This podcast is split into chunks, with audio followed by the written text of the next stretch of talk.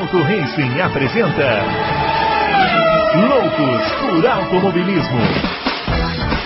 Informações, entrevistas, debates, tudo para você ficar por dentro do mundo do esporte a motor.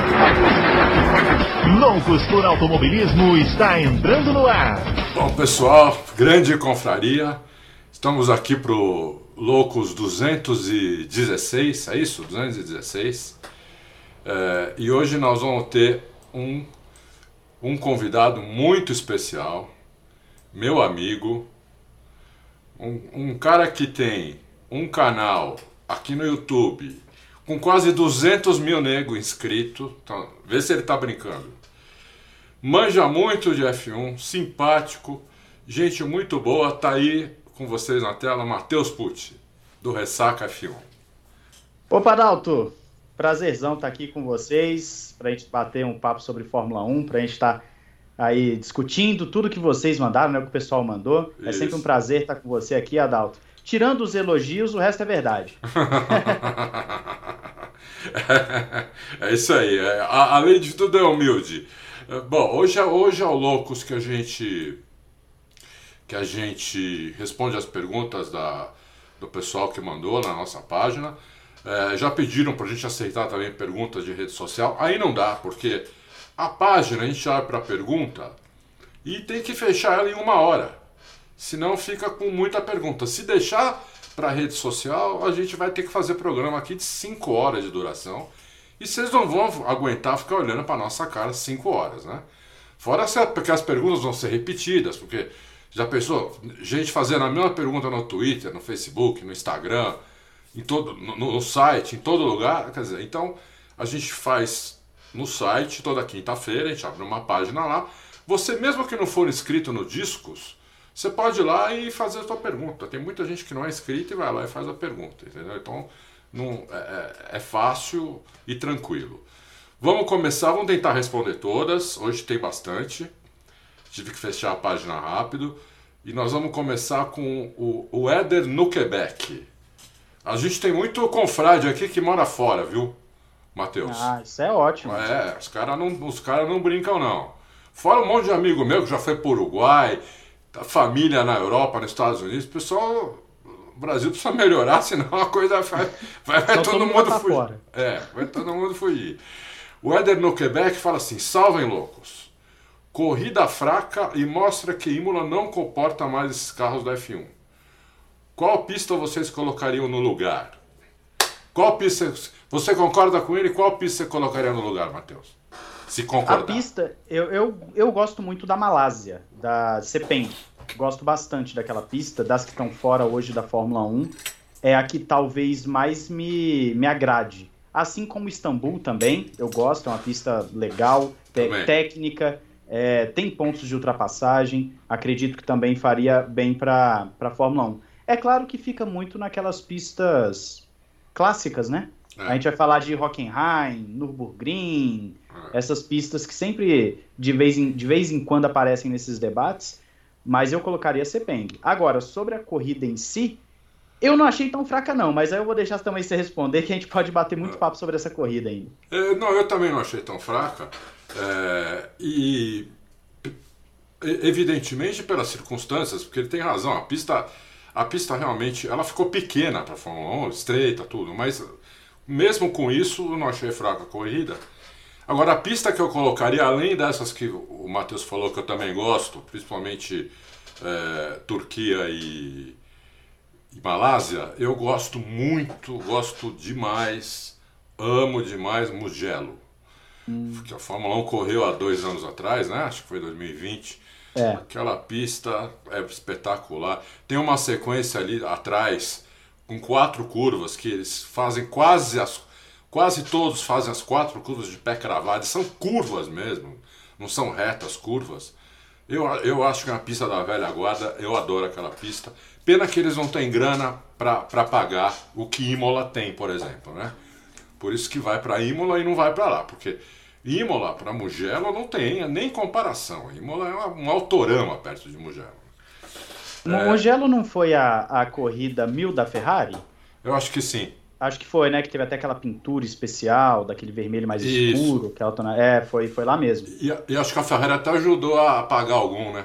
Ah, claro, porque aí faz, o, faz um marketing gigantesco, é. né? A corrida mil, correndo em casa, é, é. porque é, o, é, da Ferrari ali, né? Todo...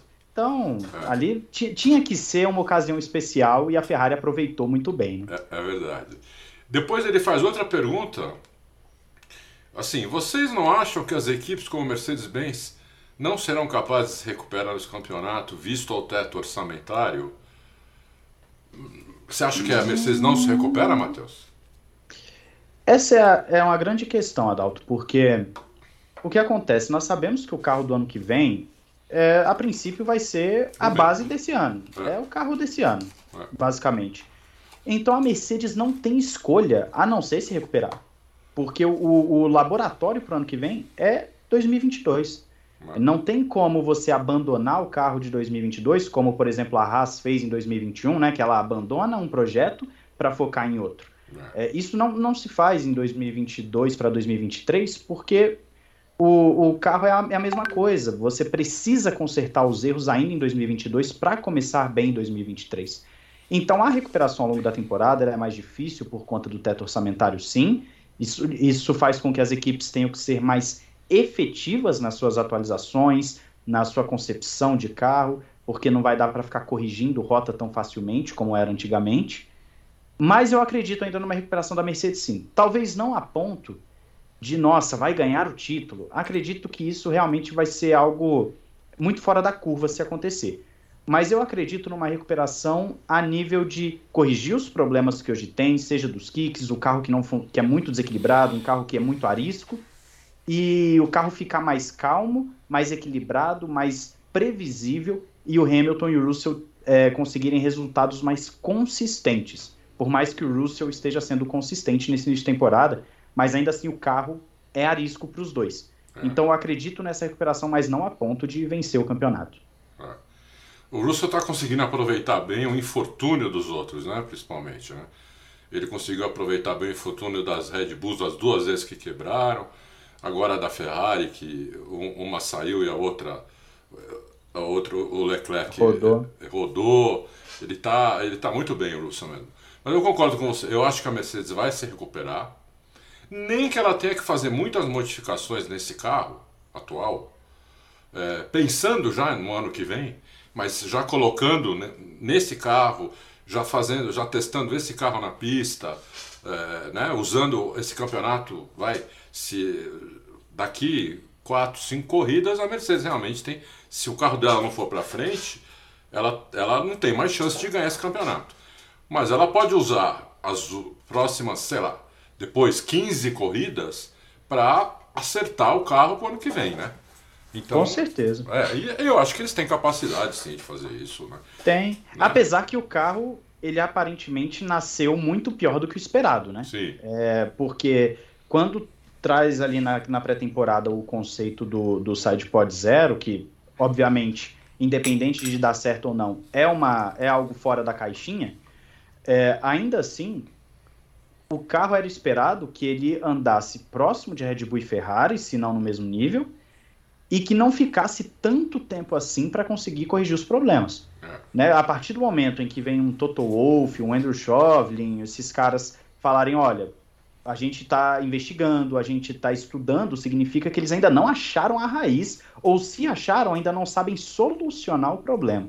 É. Né? Então vai muito além do esperado. Por isso que, que essa circunstância da Mercedes ela não vai ser resolvida do dia para a noite, e talvez com esse pacote que se fala, né, que eles vão levar para Miami, talvez já dê um passo para frente, mas ainda assim é, é tem, grandes chances de não, tem grandes chances de, de continuar a mesma coisa. É. Muita gente em dúvida, né? Por que, que a Mercedes está com esses problemas e não está conseguindo resolver? A resposta é o seguinte: o, o, o simulador é, e o, CFD, eles, eles vão até mais. E o túnel de vento, eles vão 200 por hora. E os problemas da Mercedes começam acima disso. O carro começa a quicar acima de 200 por hora. Então eles não têm como simular. Então eles, tudo que eles tentaram fazer até agora não deu certo. Porque eles estão meio que no, no chute, né, Matheus? Sim. Meio no achismo, olha, a gente acha que isso está acontecendo e não está dando certo, entendeu? Então, esse, esse é o grande problema. Por isso que eles não, resolveram, não conseguiram evoluir nada ainda. É, parece que estão piorando, na verdade não é que eles estão piorando, é que os outros estão melhorando um pouquinho e eles estão do jeito que eles começaram, né? Então, estão estagnados. Estão estagnados, então por isso que parece que está piorando. Mas como o Matheus falou, em Miami, já, em Miami a gente já pode ter alguma, alguma surpresinha, né? Vamos torcer para que sim, porque três equipes disputando é melhor que duas. Com certeza. E, e, se eu não me engano, Adalto, eu li inclusive aqui no Auto Race, né? Que eu, que eu sou um consumidor assim é, assíduo do Auto Race, então sempre lendo, colocando lá nos vídeos, colocando as fontes, tal, o pessoal dá olhada na matéria.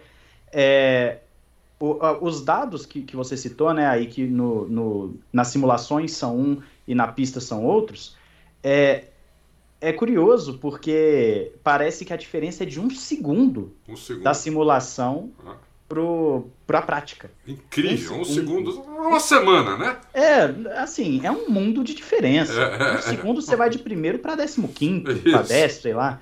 É, é uma coisa absurda. Então, imagino que a equipe no simulador vê o carro voando e chega na pista tá se arrastando. É. E, e, eu lembro direitinho na pré-temporada que o falado pelo Toto Wolff era a nossa simulação com o SidePod Zero era um segundo mais rápida. Ou seja, a simulação funciona. funciona. Agora, na prática, não vai, não vai para frente. Não vai para frente. Bom, é, eu falei no começo do ano, e eu continuo achando isso, que eu acho, eu acho que eles vão melhor em Mônaco do que eles estão indo em pista normal. Mas vamos ver, vamos, ver, vamos, vamos, vamos esperar chegar lá. O, o, Paulo, o Paulo César disse que está animado para ouvir mais 14 minutos sobre, sobre DRS. Paulo César, a gente só vai falar se tiver pergunta, porque hoje aqui a gente está só para responder perguntas. Se perguntarem, a gente vai, a gente vai responder. O que a gente, apesar que todo mundo já sabe a minha opinião, mas a gente vai responder. É, o JP Oliveira, não, tem nome de piloto? Considerando que o porpoise é algo. O oh, Kik, Kik, Kik, pelo amor de Deus, esse nome é muito feio. É algo que, que quase todas as equipes estão tendo, mesmo que em graus diferentes. Vocês acham possível que a FIA, que a FIA FOM, Liberty, altere a regra do jogo para aumentar a altura mínima dos carros a ponto de acabar com o Kik? Eu, eu acho que não, não sei o que, que o Matheus acha. Hum, também acho que não, até porque a altura do carro é fundamental para o efeito solo funcionar bem, né, Isso, né Adalto? É, é, aumentar a altura você resolve uma parte do problema, mas talvez você esteja criando outros problemas sim, sim. que por conta do ar, né, da forma com que ele tem que passar embaixo do carro, a forma com que ele é recebido e com que ele é passado também para a parte Isso. traseira. É, eu acredito que não muda não. E agora tem um detalhe aí. É, colocando um pouco mais de detalhes né, nessa resposta que talvez o, o nosso o, o, JP queira saber. As equipes estão tendo graus diferentes, mas se a gente olha, por exemplo, no comparativo Red Bull-Ferrari, por exemplo, a Ferrari quica bastante e a Red Bull quica bem menos ah. do que a Ferrari. Ou seja, existem soluções para o kick. Existem soluções para você tirar essa, esse problema para sanar esse problema. E o que eu acho mais interessante, até voltando na, na questão anterior, é que a Ferrari quica muito e a Mercedes também, mas a Ferrari é rápida. É rápida. Ou seja, e, e quando eles pro... tocam no freio, para de quicar.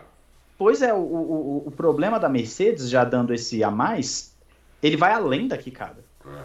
Porque se fosse só quicada, o carro era rápido. Sim. E não é. A, a, não é só isso. Pode ser que isso esteja afetando. Então, sim, é, ou melhor, não. Eu acredito que não vão alterar a, a regra para o ano que vem, não. Porque senão vai criar outros problemas relacionados ao efeito solo. Sim. O efeito solo, como disse o Matheus, o efeito solo com o carro alto, ele não funciona. Cada centímetro que você levanta o carro, você tem menos efeito solo no carro, entendeu? Então, é, por isso que eles estão tentando ir com o carro muito baixo, e quanto mais baixo, mais pula, né? É, Exatamente. É, é impressionante isso. Vamos lá para o Valtecir Almeida. Olá, Dalton e Matheus. Seja bem-vindo, Matheus. Gosto muito do conteúdo do Ressaca F1. Seus vídeos são bem produzidos, sintéticos e vão, vão além do julgamento de fã. Muito legal. Oh, muito obrigado. Fico feliz que gosta. Aí ele pede desculpa pelo texto longo. Ele diz assim: Todas as semanas assisto o programa e fico feliz em poder escrever pois vejo a preocupação de vocês em manter esse contato com os ouvintes. Isso dá muito sentido a quem segue a Fórmula 1, que é uma que quando na época do Bernie ele diz aqui que nunca esteve muito preocupada com, em ter relação com os fãs. Né? Vai, vai na contramão de alguns outros veículos de comunicação que falam sobre o tema, porém ainda são engessados. Parabéns pelo esforço, obrigado, Walter. Vamos à pergunta. Permanecendo o kick, como diz o Adalto, o efeito pula-pula, como prefere o Bruno, o Bruno Visando a manutenção da saúde dos pilotos, não seria correto a, re, a FIA rever o. Com, ah, lá, rever, eu não, não leio as perguntas antes, acontece isso. É, a FIA rever o efeito solo. Esses dias, Russell declarou pela primeira vez sentiu dores nas costas por conta do sobe e desce do carro. Adalto, fiz essa pergunta para ti pelo Twitter. Segue o meu registro aqui no Loucos. Então, nós já respondemos, né, Walter? Se a gente acha que a FIA não vai tirar, né? Uhum. É, até porque, como o, Matheus lembrou bem, tem carro que quase não está quicando. A Red Bull praticamente não quica, a McLaren praticamente não quica. A, a Ferrari só quica em reta e lá em cima, 270 por hora. Quando eles freiam para entrar em curva, cai a velocidade, para o kick na hora. Então, a, a, a outra que estava quicando demais, não sei se, se, Eu fiquei impressionado como a Alpha Tauri quicava no, no, no na pré-temporada, o Gasly, eu vi uma assim na reta. Eu falei, o Gasly vai quebrar os dentes, mano, não é possível. Né? Agora já melhorou pra caramba também, tá certo que foi lá para trás a AlphaTauri, hein? Não sei não É se... verdade. É.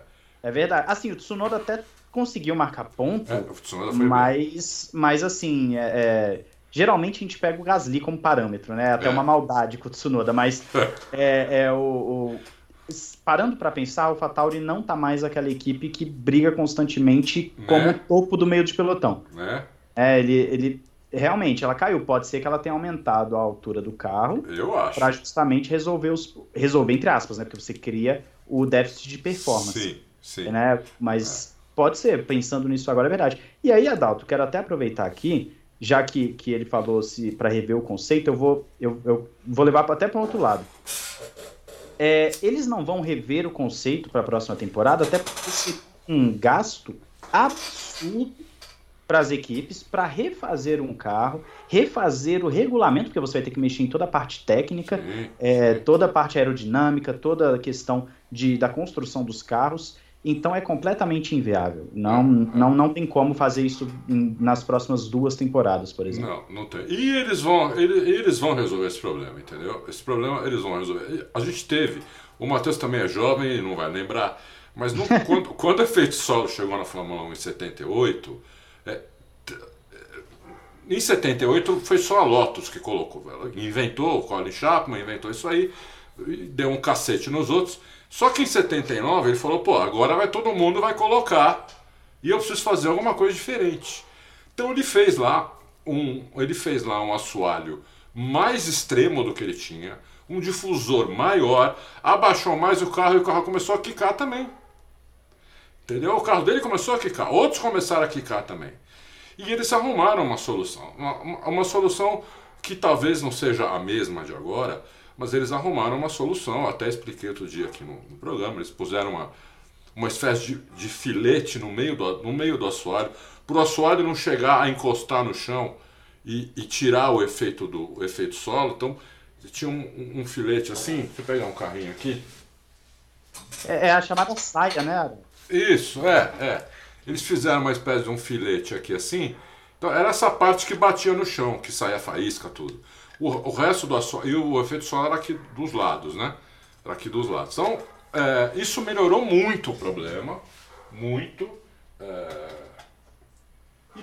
Hoje eles estão eles estão é, arrumando outras soluções. A gente, eu não sei se chegou a ver, mas provavelmente você chegou, Matheus, a ver que já, já, já tem foto do assoalho da Red Bull e da Ferrari, né? Da Ferrari. O da Ferrari, inclusive, sendo rebocado, né? Isso, rebocado isso. Pra... É. E, e, eu comparei, os dois acessórios são bem diferentes. São bem diferentes, né? É, e o, o, só que eu acho que pelo conceito da Mercedes, nenhum daqueles dois serve para Mercedes. foi então, algo que eu acho que o Hamilton falou esses dias. Ele que, falou? Eu não vi isso. Véio. Se eu não me engano, foi o Hamilton que falou que, justamente por ser um conceito completamente diferente, não necessariamente a solução de uma equipe vai encaixar na Mercedes. Então, então é complicado. Bom, o, o, o Budiene Fontelli sempre faz pergunta aqui, diz o seguinte: numa batida, numa batida na qual o piloto não teve culpa, ou seja, foi tirado da prova por outro piloto e teve seu carro danificado, a despesa do conserto de seu carro também entrará naquele limite de gastos imposto para as equipes? Eu, Eu acho que sim, não é? É, sim. Ele entra no limite de gastos, normalmente, porque é, é circunstancial. É. Mas acidente é. faz parte, né?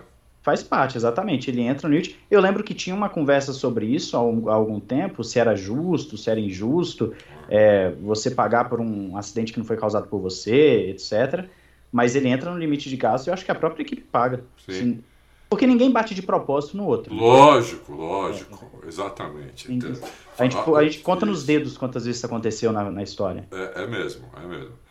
Inclusive, você conta nos dedos e em quase todos os dedos tem um nome, chama Michael Schumacher.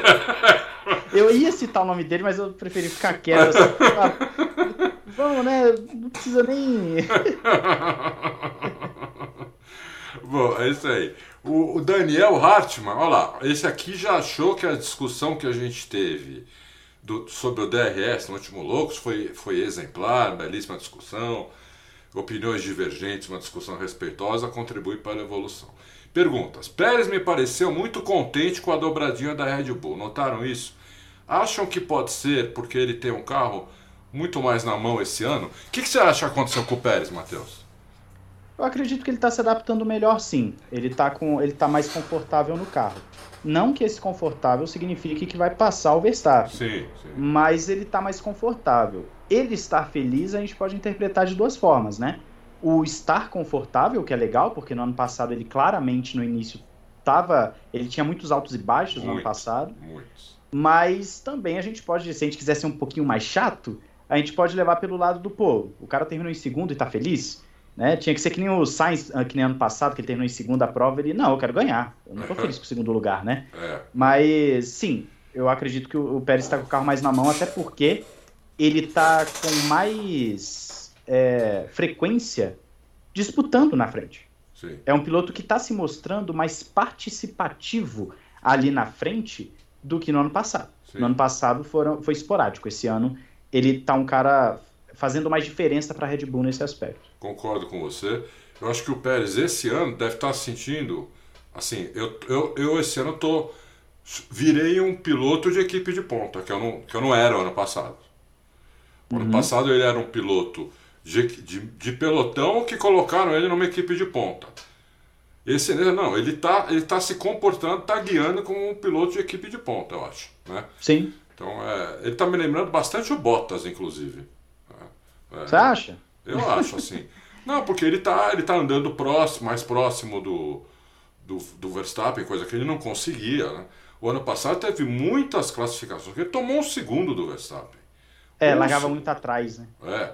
Aí você fala, não, se o Verstappen tá largando na pole e o, e o, o, o, Pérez tá largando em oitavo, né? Como assim, né? Não, e não aconteceu nada, não teve problema nenhum, quer dizer... Então, e aconteceu muitas vezes, não foi uma uma, uma vez ou outra pode acontecer, né? mas assim, em sequência, o problema é a sequência. Né? Por exemplo, o Hamilton foi mal agora é, nessa corrida. E todo mundo já quer matar, já quer aposentar o cara por causa de uma corrida. Se ele for mal nas próximas cinco corridas, aí já. já aí é outra história. É, aí é outra história. Aí vamos começar a falar que está acontecendo, não sei o que, realmente. Mas por causa de uma corrida é, uma, é, um, é até uma loucura, né? Aí Porque as pessoas olhando... se apegam à tabela, né? É. Que o Russell tá, tá ali com os pontos, tá, aí a pessoa se apega muito à tabela. Muito, é. E a, a, outra pergunta dele é que se ele teve a impressão, olhando ao bode do Leclerc, que ele errou na variante alta depois que o Pérez começou a abrir vantagem. Perceberam isso também? Para mim foi outra constatação de que ele ainda precisa amadurecer muito se quiser brigar pelo título com o Verstappen. Eu Mas não percebi isso, não. Eu. É o que eu falo agora, eu não me recordo de ter, de ter visto. O que, o que chamou minha atenção é como ele foi extremamente agressivo na zebra na hora que ele roda. Sim, muito. Né? Porque ele, na primeira perna ele já, ele já ataca a zebra de uma forma muito agressiva. Né? Talvez naquela ânsia de querer tirar ali um décimo, É, né? Para poder chegar mais próximo e tal. É, mas essa em específico que ele tá falando eu não me recordo, não. eu também não. Se, se você, Daniel, reparou isso, legal. A gente não conseguiu reparar. É, não, não peguei, É, não. eu- O que eu reparei foi o que o- também foi o que o Matheus falou. Ele atacou, principalmente a primeira, na, na primeira zebra, na entrada, na primeira perna ali, ele passou com mais de metade do carro do outro lado da zebra e não. E ali ele já perdeu o carro, né? Já perdeu o carro a, ali. Tem a câmera é, é, da torcida que o pessoal filmou. Dá pra ver que ele. Na hora que ele passa na primeira zebra, o carro já dá uma traseirada. Sim. E aí ele vai pra segunda já com o carro perdido. Perdido. Já perdeu. Falou tudo. Ele perdeu o carro na primeira zebra. Bom, o, um xará meu aqui, o Adalto Adalto. Santana. Direto ao ponto. Aí põe entre parênteses. Se a pergunta for muito estúpida, revelem pelo amor de... relevem, pelo amor de Deus, pois se trata de uma curiosidade. Por que vocês não dão notas para as equipes, pois elas muitas vezes interferem diretamente no resultado da prova? Ah, ele está falando aqui a gente faz um ranking aqui no Sim, Power, eu- chama Power Ranking. Bom, olha, Adalto Santana, é uma boa ideia, já deram essa ideia. é, va- vamos, vamos, vamos ver, vamos estudar, talvez a gente comece a fazer isso. Mas não sei se esse ano ainda, talvez o ano que vem a gente introduza isso. E, e- e- porque daí vai precisar colocar três tabelas, entendeu? A dos pilotos, da, da, da- própria corrida, o ranking geral e mais a tabela das equipes. Mas talvez a gente faça isso sim, é uma boa ideia. Vamos, vamos ver. É, obrigado pela, pela dica aí. Bom, a próxima é do Carlos Eduardo Ferreira. Ele diz assim: li que a Mercedes vai adiantar atualizações que eram para a Espanha, já para Miami. Vocês sabem algo sobre isso? Isso pode ser um sinal mais positivo ou negativo? O que, que você acha, Matheus? Bom, o primeiro ponto é. A Mercedes levar o- as atualizações já é algo que está praticamente confirmado, né? Ela É. vai levar essas atualizações para Miami justamente pela urgência da, da, da circunstância. Positivo é positivo pelo fato deles já terem as peças prontas, já terem a ideia do que eles vão fazer, já terem todo o conceito na sua cabeça do que eles precisam resolver. Isso é positivo. Agora, se o resultado disso vai ser positivo ou não, é só na pista, aí não tem como saber. É sempre positivo quando a equipe tenta corrigir alguma coisa, tenta avançar em alguma ideia, ganhar tempo com alguma coisa. Isso é positivo porque os caras estão estudando, estão avançando, estão fazendo isso e aquilo. E como o Adalto falou agora há pouco, enquanto os outros estão evoluindo, a Mercedes está parada tentando resolver o mesmo problema da pré-temporada. É, Mas então é positivo, sim. Agora, nossa, vai dar certo, a Mercedes vai ganhar meio segundo. Isso aí é, é o tipo de coisa que só só na corrida, né? Não vou nem Só. dizer no quali, é só na corrida pra gente Só na descobrir se vai dar certo ou não. eu, eu concordo com o Matheus, não tenho nada a acrescentar. É, é, como eles não sabem exatamente o que está acontecendo, é, eles têm que correr para tentar arrumar, porque se essas atualizações não, não derem certo, eles vão ter que partir para outra coisa, entendeu? Então, bom, vamos lá. Renato Melo. As fotos do Mark Sutton tirou da parte de baixo da Ferrari do Sainz, olha lá, que a gente acabou de falar, podem fazer as outras equipes chegarem mais rápido aos níveis da Ferrari e Red Bull. Parabéns pelas ótimas análises e discussões. Bem-vindo, bem-vindo, Matheus. Obrigado, muito obrigado. É, então, Adalto, Ixi, eu acredito que as fotos elas sempre ajudam as equipes a entenderem os conceitos dos rivais, né? É, elas sempre, por mais que às vezes não se encaixem no conceito deles, eles conseguem entender qual o caminho que cada equipe tomou. Isso. Então, sim, algumas equipes que às vezes possam ter conceitos parecidos devem sim beber dessa fonte. Elas podem olhar e falar: olha, a gente pode modificar para isso aqui, para aquilo ali. E isso não somente do assoalho, nas mais diversas esferas. É Uma, uma foto late- é, lateral, uma foto do bico, uma- enfim, algo mais detalhado. A gente viu isso acontecer com a, com a antiga Racing Point, naquele caso da Mercedes, da Isso. cópia lá do carro Isso. que eles fizeram um, um escaneamento do carro da Mercedes para justamente ver é, como é que funcionava, etc.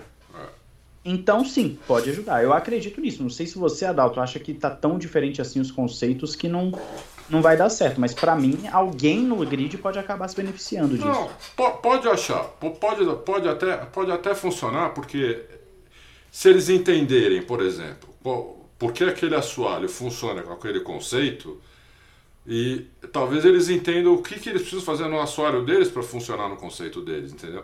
Não exatamente copiar aquele assoalho, mas tirar uma, uma base para pegar os dois, né? Porque tem foto dos dois assoalhos.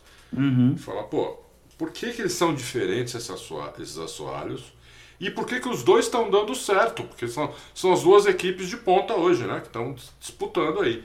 Isso pode ajudar sim, apesar de eles não copiarem, eu acho que não ajuda eles copiar. Copiar não vai ajudar.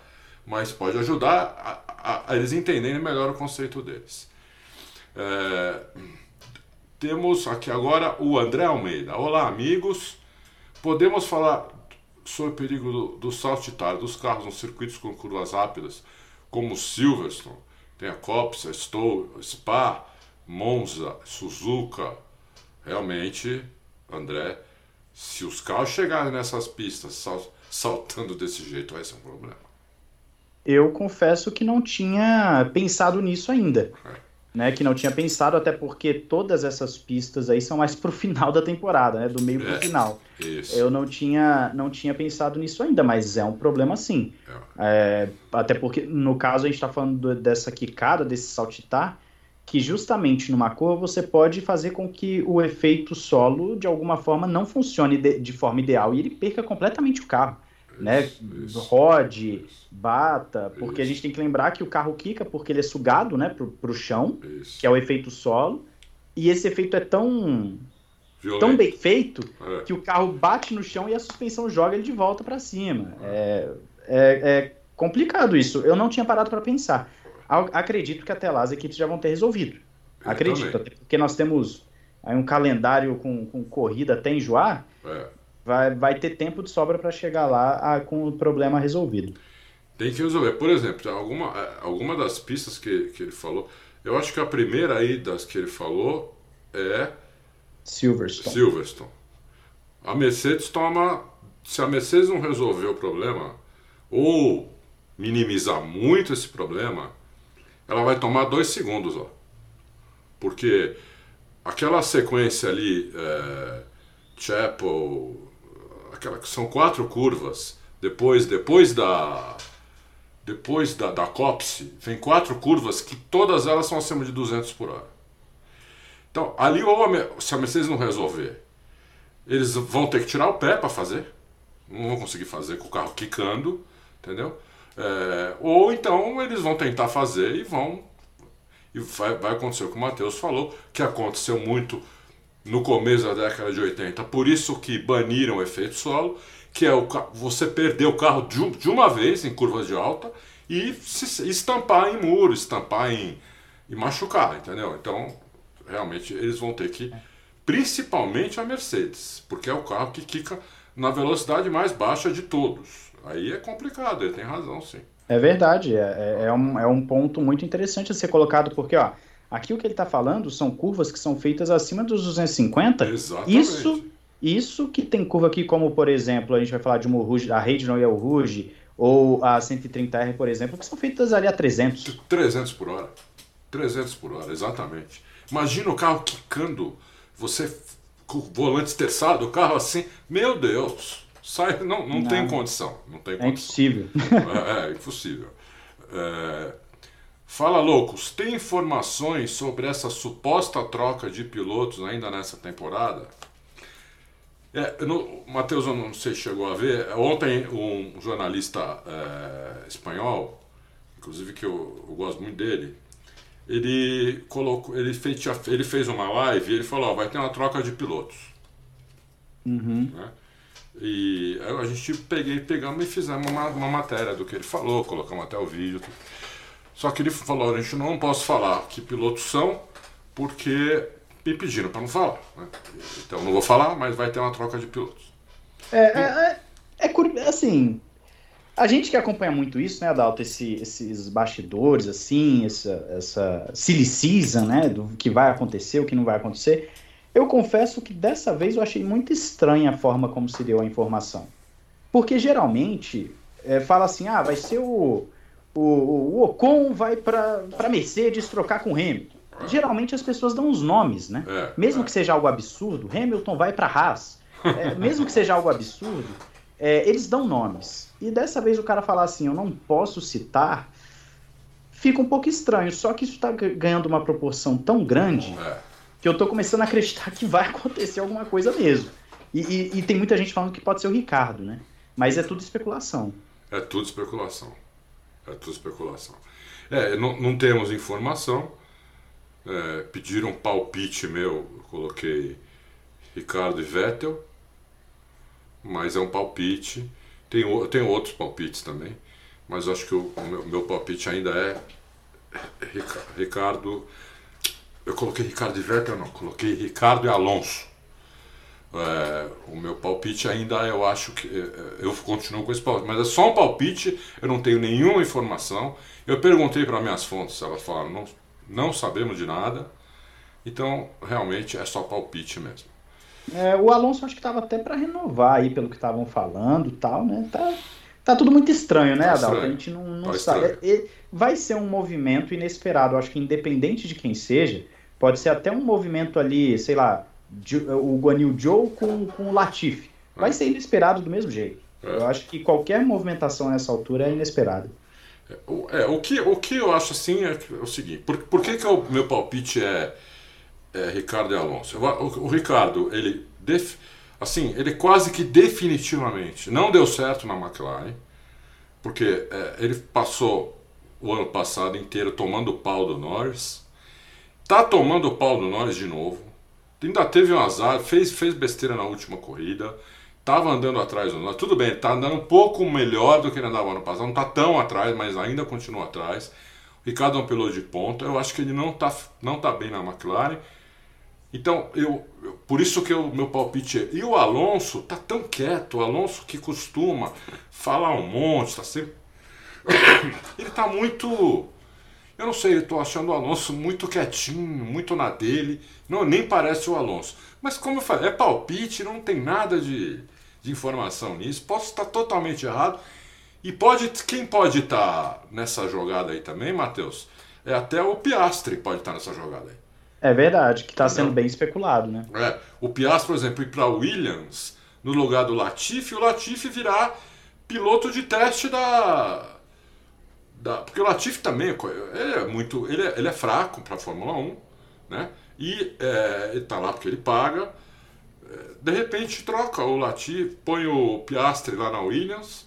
O Latifi vai ser piloto de teste da, da, da, da Renault, lá da Alpine, não sei. Também tem essa. Mas É. é palpite. Não dá. A gente ficar chutando aqui, a gente vai ter 10 palpites cada um aqui. É, agora, essa do Alonso aí, se ele vai pra, pra McLaren, do jeito que o Alonso é azarado, a McLaren para de, de andar bem. A McLaren vai lá pra trás de novo. Incrível, né, meu? É, E seria a terceira vez, né, que ele iria pra máquina, se acontecer isso. terceira vez. É. E, só em uma passagem que teve carro bom mesmo. É, Na segunda passagem dele foi aquele martírio lá Foi. com a Honda. martírio mesmo. Andavam em último, penúltimo, né? Que coisa.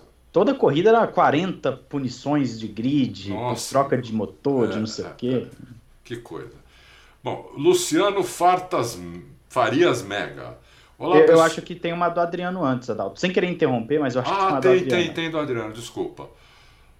A, a grande Adalto e Matheus, as más línguas estão falando que os engenheiros que tinham que, que ganhavam os títulos, não os pilotos. Vocês concordam? É co- assim, gente, é corrida de carro, né? É, é- é corrida de carro. O carro tem grande participação, o que obviamente tem os engenheiros envolvidos, mas quem leva o carro é o piloto, né? Isso.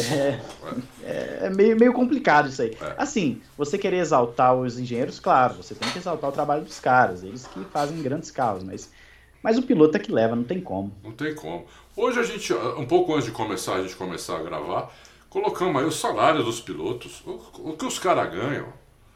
Né? O Hamilton e, o, e o- e o Verstappen, por exemplo, ganham 40 milhões de libras, né? 250 milhões de reais por ano. Quer dizer, é- um cara para ganhar isso, ele tem que fazer um negócio tão bem, tão bem, assim, tipo, não tem ninguém que faça igual. Precisa pagar 250 milhões para um cara, entendeu? É salário isso. Isso você tem empresas, empresários, empresas com 10, 15, 20 mil pessoas que o, o dono, o CEO, não tira nem metade disso no ano. É verdade. Né? E eles pagam isso de salário para esses caras, entendeu? Então, é, realmente, é, são as duas coisas. E também não pode confundir com atletismo, né? Não é atletismo. O piloto não pega o carro nas costas e sai correndo. Né? É. Então, é, é, se o carro não andar, não, ninguém faz milagre, nunca fez, nem o Senna. Todo mundo, muita gente fala aí do Senna que fazia milagre. Não, não fazia, ele só conseguia tirar tudo do carro, mas tudo que o carro tinha. Mais que o carro tem, aí é milagre, aí ninguém faz, entendeu? Então... É, e, e, e, Adalto, eu até fiz essa brincadeira no Twitter, eu acho que ontem, anteontem, que é uma corrida de carro. Se fosse só sobre pilotos, era atletismo, né? É? é, é. é mas o, o, essa questão aí de milagre e tal, que o Senna, o Fanjo, o não sei Isso. quem, o Schumacher, o Hamilton, eu até vejo da seguinte forma, eu acho que até antigamente, e me corrija se eu estiver errado, porque eu comecei a acompanhar a Fórmula 1 em 2006, então eu não peguei é, Senna, não peguei esses caras. É, mas eu acredito que naquela época, por ter menos dados disponíveis, é, os pilotos tinham o carro muito mais cru na mão. Era um carro mais cru, que ele tinha que passar mais tempo para acertar, para pegar o jeito, etc. Ou seja, quando você tinha um piloto que era muito acima da média, como era o caso de um Senna, esses caras assim, ele conseguia extrair muito mais do que os outros, porque os outros ainda estavam com o carro muito cru, enquanto o Senna conseguia ir melhorando e, conseguia ir entendendo o carro. É Hoje em dia, o carro já chega muito redondinho para o piloto. Já. Ele tem uma margem muito pequena para ele poder desenvolver. Exatamente. Falou né? tudo. Então, é, pelo menos é o que eu acho, né? Assim, hoje em dia os caras têm tantos dados que quando o piloto vai na sexta-feira, na primeira sessão de treino livre, o carro já está melhor acertado do que o carro na corrida de 30 anos atrás. Muito mais. O carro é, tá... então... É, eles vão com o carro já com mais de 90% do acerto. É, Não, aí, então, aí por isso que hoje em dia os carros andam mais próximos do que antigamente. Antigamente, se você vê, tinha carro que ficava 5, 6 segundos atrás. Sim, é. Hoje em dia isso é muito raro de acontecer, só se acontecer uma circunstância é. fora do comum. Assim. É. É, tiveram até que inventar a regra dos 107% por causa disso. Sim. Tinha carro que fica, chegava a ficar 8, 9, 10 segundos numa classificação atrás. Então, é. Hoje em dia isso não acontece, é, é coisa de 2 segundos atrás. É, exatamente. Hoje os espaços apertaram muito, né? Sim. É, até a freada, que antes aqui, eu estava até contando no outro programa, né? uma coisa que eu me lembro porque colocaram no, no lá no Twitter uma, uma um pega Imola, onde estava o Rubinho, o, o Damon Hill, não sei mais quem, o Senna, não lembro. E a pista parecia enorme, porque os carros eram pequenininhos, né? Muito pequenos. Eram pequenos, então a pista parecia grandona, tudo. Agora essa mesma pista parece uma pistinha, porque os carros ficaram tão grandes, né? Aí eu lembrei, pô, que coisa. Eu lembrei de Interlagos. Aqui no S do Senna, no começo da década de, de 90, eles freavam na placa dos 150. Hoje eles freiam depois da placa dos 50. É, já é dentro da curva, né? Dentro da curva, entendeu? Então, pô, você disputar uma freada hoje é muito mais difícil do que antigamente. Porque o espaço é tão pequeno hoje para você disputar essa freada que fica, fica com. E o carro é muito maior, muito mais pesado. 250 quilos mais pesado que um carro de, de 25 anos atrás. Né? Então, é, realmente lembrou bem aí o Matheus. Não, e, e, e, a gente não precisa nem 25 anos atrás, né, Adalto? Se a gente pega ali o início dos anos 2000, com aqueles carros ali de 600, 700 quilos, é. hoje um carro aí, é, quando larga com combustível tal, tá quase com uma tonelada. Aí é, é, é algo... É? É, é fora do, do, do, do normal. Na, na, década de, na década de 70, se a gente voltar mais ainda, na década de 70, que foi quando eu comecei a ver Fórmula 1, os carros pesavam 500 quilos, 550 quilos. É, é super leve. É metade do peso de hoje.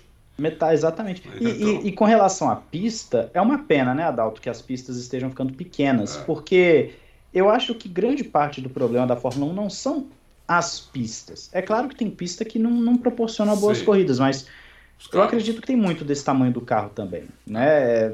Infelizmente, os carros cresceram demais. Muito né, tecnologia, etc., mas cresceram muito a ponto de que a pouco o pessoal brinca, né? Daqui a pouco vai virar Fórmula Truck. É. Então tem que estar tá é. grandão. Tem que parar. Inclusive, é, eles têm uma ideia de diminuir o tamanho dos carros em 2026. O próximo regulamento, carro mais leve e menor do que esse. Isso, Vamos ver se eles vão é. conseguir. Se eles conseguirem é uma boa, porque o carro já chegou num tamanho, se bem que esse ano está um pouquinho menor do que foi o ano passado, né? o tamanho, não o peso, o tamanho. Né? O peso desse ano é absurdo, como disse o Matheus, o carro pesa 700, eh, 798, 698, 798, 798. 700 e no- 798. 98. 798. mais cento e poucos quilos de, de, de combustível. Cento e, acho que 105 quilos de combustível, 110. Mas o piloto tem razão, o carro, É. o carro vai com uma, sai com uma tonelada para a corrida. E o piloto, se eu não me engano, precisa ter no mínimo uns 80 quilos, um negócio assim. Então, Né, o não carro- pode o estar carro menos sai com uma isso. tonelada para corrida, entendeu? É. Então, contra 500 quilos há 40 anos atrás. Metade do peso. Então, é, é, realmente ficou. Eles têm que, têm que diminuir mesmo. É, agora é o. Agora é o Luciano, né? Acredito. Olá, É, pessoal. Eu li bem. Matheus Pucci por aqui. Legal e bem-vindo. obrigado. Adalto li que podemos ter duas corridas em Singapura. É por aí mesmo? Caso seja isso, alguma chance de traçados diferentes, ou uma delas com, com sprint, ou qualquer coisa que as torne diferentes. Uma Singapura é dose, duas então, eu só posso fazer isso para você. ó. Concordo em gênero, número e grau. Pô, vamos pegar uma das piores pistas para fazer duas corridas. né? Por que, que não faz no anel externo do Bahrein de novo, né? Eu também acho, também acho. Ia ser legal. Pô, Eu, eu, eu confesso que eu não vi nada sobre isso, Adalto, de Singapura. Confesso Estão que. falando, não, não tá certo ainda. É porque Singapura toparia fazer isso, entendeu? Apesar de ser pista de rua e, e- e ser um, um incômodo para os moradores, né? Porque Sim. né, aí você ficaria. Hoje eles ficam uma semana sem poder andar direito na cidade, é uma cidade-estado.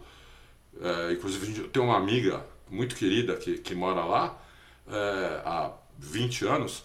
E, imagina ficar duas corridas, vai precisar duas semanas sem eles poderem. E a, e- e a pista é- eu acho bem ruinzinha mesmo. As curvas, tudo, as curvas são todas iguais, eu acho bem ruinzinha, eu não gosto. É, eu, eu acho assim, o nível, a qualidade da corrida lá é, é baixa. Geralmente é uma corrida que não proporciona grandes ultrapassagens, coisas assim. Mas eu acho até que é. que tem uma certa técnica. Tem porque não tem muito arte de escape, né? É, é, é aquele negócio, né? Você não, não tem margem para erro, né? É, eu gosto da ideia da técnica, mas eu confesso que quando a gente para para assistir a corrida, é chato. Eu, eu acho assim que pro piloto deve ser legal. É, Pro piloto deve ser legal a técnica, né? O cara tem que se superar ali para ser rápido, que nem Mônaco, né? Isso. Mônaco você tem que passar raspando o muro, etc. Deve ser algo legal pro piloto, para pro nível técnico. Que é até uma discussão que o pessoal estava tendo esses dias sobre Mônaco, né? Sair do calendário, não sai, etc. Mas Singapura, eu também acho que seria um, um- um tiro no pé colocar duas corridas em Singapura. hum, é, a Fórmula 1 tem que pensar muito bem onde ela coloca sprint, Isso. onde ela coloca duas corridas. Ela, ela tem que analisar muito bem o produto que ela tem em mãos para não, não, não. Porque a Fórmula 1 é diferente do futebol, por exemplo. Futebol, existem centenas de partidas sendo jogadas todos os dias. É. E 99% são ruins. Eu concordo em gênero. No, no- É. aqui no Brasil, 100% são. É, aqui no Brasil você é, conta nos dedos. né? É, assim, ah, te- o ano inteiro aí você fala, ah, teve uma partida lá atrás que foi boa. Mas, é, é, mas o futebol, as partidas são ruins, mas as pessoas não param de acompanhar. Que coisa, né? É, a Fórmula 1, o automobilismo geral, e não só a Fórmula 1, o automobilismo, os outros esportes, porque o futebol é uma coisa tão à parte no mundo, É, é. é, o automobilismo, a Fórmula 1, tem 20 corridas no ano. Se você coloca 20 corridas e 15 são ruins, as Não, pessoas você- não vão assistir. Não vão. Você mata ela. Você mata a Fórmula 1 se fizer isso. Você mata, exatamente, porque o futebol você ainda tem escape, que nem, por exemplo, on- é, anteontem teve um jogão lá da, da Liga dos Campeões e tal. O pessoal, o pessoal até anima pra assistir. É. Mas a Fórmula 1 não. A Fórmula 1, você vai conversar com as pessoas, ah, mas a corrida é tudo a mesma coisa. É o mesmo que ganha sempre. É o não sei o quê. As pessoas sempre vão falar do quê? Sempre. Das 20 corridas, 15 é vencida pela mesma equipe. Isso. Aí, Isso. é, isso é, mesmo, é, a Fórmula mesmo. 1 tem que entender o produto que tem em mãos, né, Adalto? Tem. Você vê, já estão. já estão já estão reclamando aí em, em vários, é, como a gente vai em muitas fontes, né, para a gente poder fazer as matérias, sempre fontes estrangeiras. O que o pessoal está reclamando teve pouca ultrapassagem agora em Imola é uma enormidade. Eu vi gráficos disso, entendeu? Até não é possível uma, uma, uma pista dessa com tão pouco ultrapassagem. Foi, um, foi uma corrida com pouco ultrapassagem, nem foi com tão pouco assim. Se você olhar para a segunda metade, para ano Schumacher, vai, Uhum. Não tinha ultrapassagem. Não tinha Era só box, né? É, só ultrapassagem de box. Você, você tinha um calendário com 16 corridas, 17, eh, e em 10, 11 tinha uma ultrapassagem, duas ultrapassagens. Então, o nego começou a falar: não dá isso aí, não dá mais, isso aí não, não, não, não consegue mais. Começou a perder é, audiência. E é isso que o Matheus falou: tá, não tem que tomar todas, tudo que ela vai fazer, tem que pensar muito bem o que os fãs vão achar. Eu acho que agora com os americanos tomando conta, eles estão mais assim. Mas uhum. é que eles não conhecem também tanto de Fórmula 1, né? Eles comem muito na mão dos europeus ali, que, né? Que, Sim. que estão na Fórmula 1 desde sempre, né? Então, mas eu, eu, eu concordo completamente com o que o Matheus disse. É... É, é, é assim, saindo um pouquinho do tema central, mas eu queria pegar um gancho que você falou agora é, de que teve poucas ultrapassagens e tal. Não sei nem se vai ter uma pergunta sobre isso mais para frente. Mas eu até vejo o seguinte: aquela primeira parte da corrida ela foi interessante pelas batalhas, não necessariamente ultrapassagens. Sim. Porque eu, pelo menos, Adalto, eu tenho a visão do seguinte: não é uma questão de quantidade, é uma questão de qualidade. É claro que quanto mais ultrapassagens, melhor. A gente quer ver ultrapassagem. Mas eu prefiro uma ultrapass... uma disputa em que o cara passa duas, três voltas atrás, botando de lado, ameaçando, é, passe aí é ultrapassado, leva um X. Eu prefiro esse tipo de coisa do que 50, 60 ultrapassagens no DRS que o, que o defensor não tem nem chance. Que passa é no meio da reta. Minha. É, é uma opinião minha. Eu, eu entendo, as pessoas falam tal do DRS, eu entendo a problemática da Fórmula 1 hoje, né, com, com a questão do, da, da aerodinâmica, etc.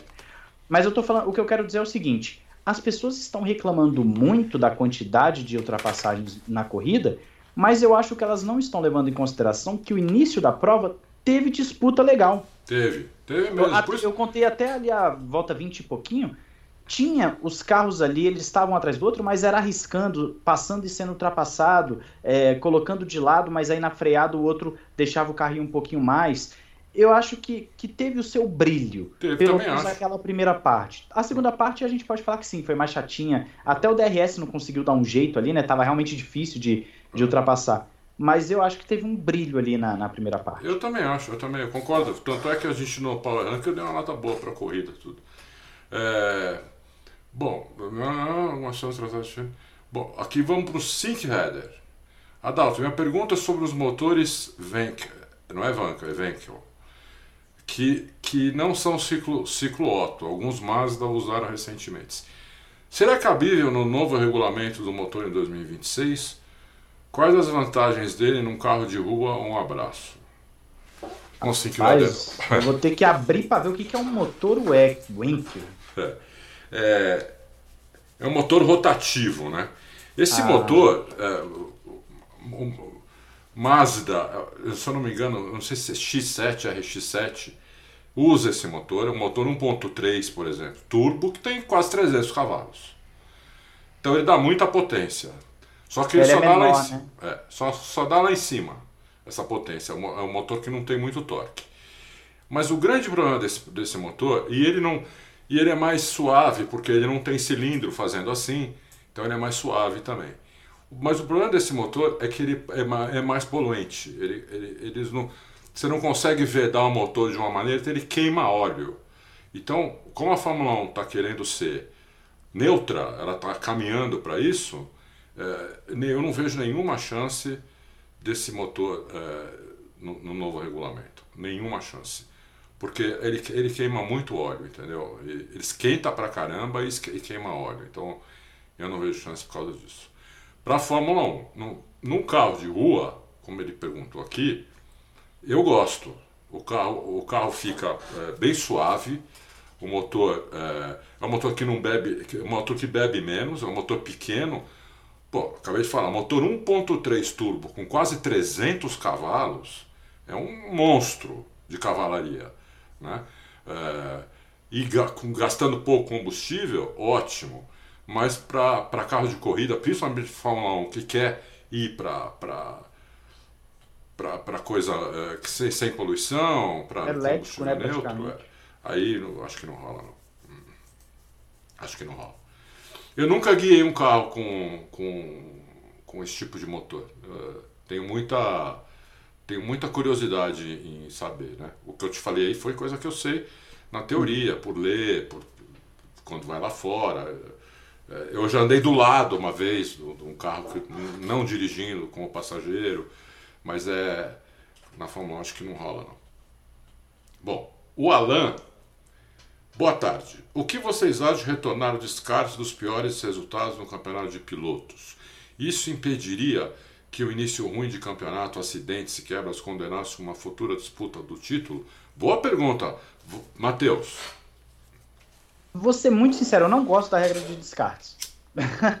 Não? eu não, eu não gosto. É... Por que, que eu não gosto? Primeiro que eu acredito que todo e qualquer resultado deve ser considerado. E eu lembro muito do campeonato de 88. Eu sempre fico com isso na cabeça, porque é, naquela temporada o Prost fez mais pontos. Sim. Mas o Senna foi campeão pelo descartes. É. E não é nada contra o Senna, antes que me joguem pedras aqui. eu só tô falando que é o quê? Você puniu o piloto que marcou mais pontos. Foi, foi mais regular. Exatamente. É, é muito complicado isso. Eu, que, não, eu não gosto da regra de descarte. Inclusive, é, o que você está falando era a grande qualidade do Prost. Uhum. Era a regularidade. E, e, e, se eu não me engano, aí você pode me corrigir aqui, Adalto, mas se eu não me engano, o resultado que foi descartado do Prost foi um segundo lugar e o do Senna foi um terceiro lugar, se não me engano. Foi. O que significa que o Prost perdeu mais pontos no descarte do que o Senna. Do que o Senna. É uma coisa que não faz sentido. É. Assim. É, mas também foi um ano atípico, viu, Matheus? Porque é um, foi um ano que a, a McLaren ela punha a volta no terceiro lugar, no terceiro uhum. colocado. Eu, se eu não me engano, foi em todas as corridas, menos numa que foi Monza, que os dois, o Senna bateu, eu não lembro o que aconteceu com o Prost. Mas eles eram tão melhores que os outros, eles punham volta no terceiro colocado. Então era, era, é, foi um campeonato um pouco atípico. Eu não, eu não sei, o Matheus o Mateus tem um. Eu acho que o Matheus tem um, um, um ponto aí a se considerar. Mas eu não pensei sobre isso. É, na época que tinha isso, eu não gostava muito, até porque eu não tinha certeza quantos pontos cada um tinha, porque no final que descarta, né? É, é no final, no final. Né? Quando, quando é assim, quando acaba o campeonato, você pega, vai, três piores resultados para descartar. Pra gente ver, né? O pior resultado do Senna foi um terceiro. É. E o do Prost foi o segundo. E o do Prost foi o segundo. pra, é. gente ver como é que foi absurdo esse carro, né? Foi absurdo, Venceu foi absurdo. 15 de 16 provas, não foi? Foi. Acho que foi 15 de 16. 15 de 16. E, e, e, e porque o Senna errou em Monza, o Senna errou, ele bateu no, no, no Schleser, acho que é isso o nome dele, é isso mesmo. E o Prost eu não lembro exatamente o que aconteceu, se quebrou, o que, que aconteceu com o Prost. Porque senão eles iam ganhar as 16. É uma, só de ter vencido 15 e o pior resultado dos caras ser um terceiro e um segundo, eu acho que é algo extremamente absurdo. É. É, é, muito fora do normal, assim. É muito fora do normal. Não tem, não tem comparação. É. Eu, vou, eu vou aproveitar que só um instante, Adalto. Eu só vou acender a luz. Não, lógico, é lógico. É porque tá ficando escura aqui a minha câmera, só um instante. Fica tranquilo. Ele, ele faz uma segunda pergunta aqui, o Alan. Reduzir o tamanho. Ó, o... Ah, melhorou bem, melhorou bem. O, o Alan fez uma segunda pergunta aqui: se reduzir o tamanho dos F1 atuais e 5,5, eh, 5,7 metros, se reduzir o peso, não seria melhor para interpretar? Eu acho que seria, Sim. e eles, eh, a gente até já falou sobre isso, e eles vão, eles vão fazer isso no próximo regulamento. Né, Matheus? Espero que reduzam bem, né? Que não seja aquela espero. reduzidinha de 10 centímetros que eles fazem. Ah, é, não. Aí não adianta nada. Eu acho que eles têm que reduzir, pensar em tipo meio metro. Pelo menos, né? Pelo menos, é meio metro, entendeu? Eu, tá, eu tava vendo, Adalto, naquelas câmeras dentro dos boxes, é, da, do piloto, do, do, do, volante do piloto até o final da, do bico ali, oh. é tão grande que cabe fácil um carro ali da década de 70, Nossa. 60. Cabe Nossa. um carro dali só nessa distância. Não, e é totalmente diferente desse carro que você está falando, porque esses carros que você está falando, o piloto ficava pra- quase em cima da asa dianteira. Era. né? E o carro todo ficava pra trás. Você ficava, falava, pô, se o cara bater de frente já era. O cara, o cara tá de Kombi, pô. Né? Parecia uma Kombi. Então é verdade, é verdade. É, tem que diminuir de meio metro para mais. O Matheus tem razão. Meio metro, eu acho que eu fui. Eu fui. eh, eu devia ter falado um metro. Um metro. É, é. Bonzinho demais com ele. É, é verdade, foi bonzinho demais. Doutor Jalim, boa tarde a todos. Diante da pirocada que o Ricardo vem levando do Norris, vocês conseguem vê-lo como piloto em condições de lutar por títulos? Matheus, Hoje não. Hoje não. E aí eu vou, eu vou. A minha linha de raciocínio é a seguinte: nós temos o que é a habilidade que nós conhecemos do piloto. Então nós sabemos que o Ricardo é sim um grande piloto, é um piloto habilidoso, é um piloto rápido. Mas tem aquela questão de que desde o ano passado ele tem se mostrado um piloto irregular. sim. É um piloto que ele consegue uma vitória ali em Monza. É Monza, né, que ele venceu, se não me Monza, engano? Foi foi. Monza, né? Foi. Mas ao mesmo tempo fica larga muito atrás, Isso. tá sempre tendo que recuperar posições. Isso. É, então tem muito daquela fase que o piloto passa. Ele já tem, o Ricardo já tem seus 30 e poucos anos, né? Sim. Tem- eu não vou lembrar agora de cabeça quantos anos, mas são 30 e poucos. Eu não vou dizer que ele está em decadência, porque é, isso varia muito de piloto para piloto. Tem piloto que com 30 e poucos está em decadência, tem piloto que é com 40. É, A gente vê aí, por exemplo, um Hamilton, um Alonso, os caras estão até hoje andando bem sim. né? O Hamilton já tem seus 37, o Alonso já está com 40. É. Mas você tem pilotos, por exemplo, como o Raikkonen, que pelo menos na minha opinião, desde que começou a era híbrida já não entregava aquilo que se esperava. Eu concordo 100% com você. O Raikkonen, Pois é. Os últimos quase 10 anos da Fórmula 1 dele, ele ficou lá de. Pô, porque os caras, sei lá. 2012 e 2013 ele até vai bem em uma corrida ou outra ali, né? Chega a vencer provas, É. etc, né? Vai até bem. Isso. Mas a, a, a era híbrida dele é muito fraca. Muito. Muito, fraca. Então, assim, tem piloto, os pilotos variam muito, né? É, é, a- quando eles começam a ter o declínio. Mas o Ricardo pode ser que já esteja entrando no declínio, isso a gente vai ter que esperar mais um, um pouco para poder cravar isso. Mas pelo menos com a forma dele hoje, eu não acho que é para disputar título, não. Até porque se você fosse colocar a McLaren como melhor equipe do grid, o Norris estaria ganhando o título hoje. Exatamente. Eu, eu, eu acho que eu concordo com o que você falou. O que eu vou acrescentar é justamente o Norris. Eu acho que o pessoal fala muito do Verstappen, muito do Leclerc, muito do Russell e pouco do Norris. Eu acho que o Norris está é, tá, tá ali com eles, né? Hoje, é, talvez o talvez o Verstappen, talvez não, o Verstappen é, foi campeão, tudo. Ele está um degrau acima do, do- dos outros, assim, do, do- dos outros da, da, da, da geração dele. Mas eu, por exemplo, se eu tivesse que escolher entre o Leclerc e o Norris, eu, o pessoal vai me xingar, ferrarista, tudo. Eu sou mais o Norris, entendeu? Eu, eu acho que o Norris é um baita piloto. É um moleque espetacular. Ele não ganhou ano passado porque ele foi teimoso, ele não tinha experiência lá na Rússia, por isso que ele não parou. Eu- o engenheiro falou para ele parar, ele falou não. Depois se arrependeu, deve ter ficado três meses sem dormir. Mas ele é muito rápido, ele é muito regular, ele não bate, ele comete muito pouco erro.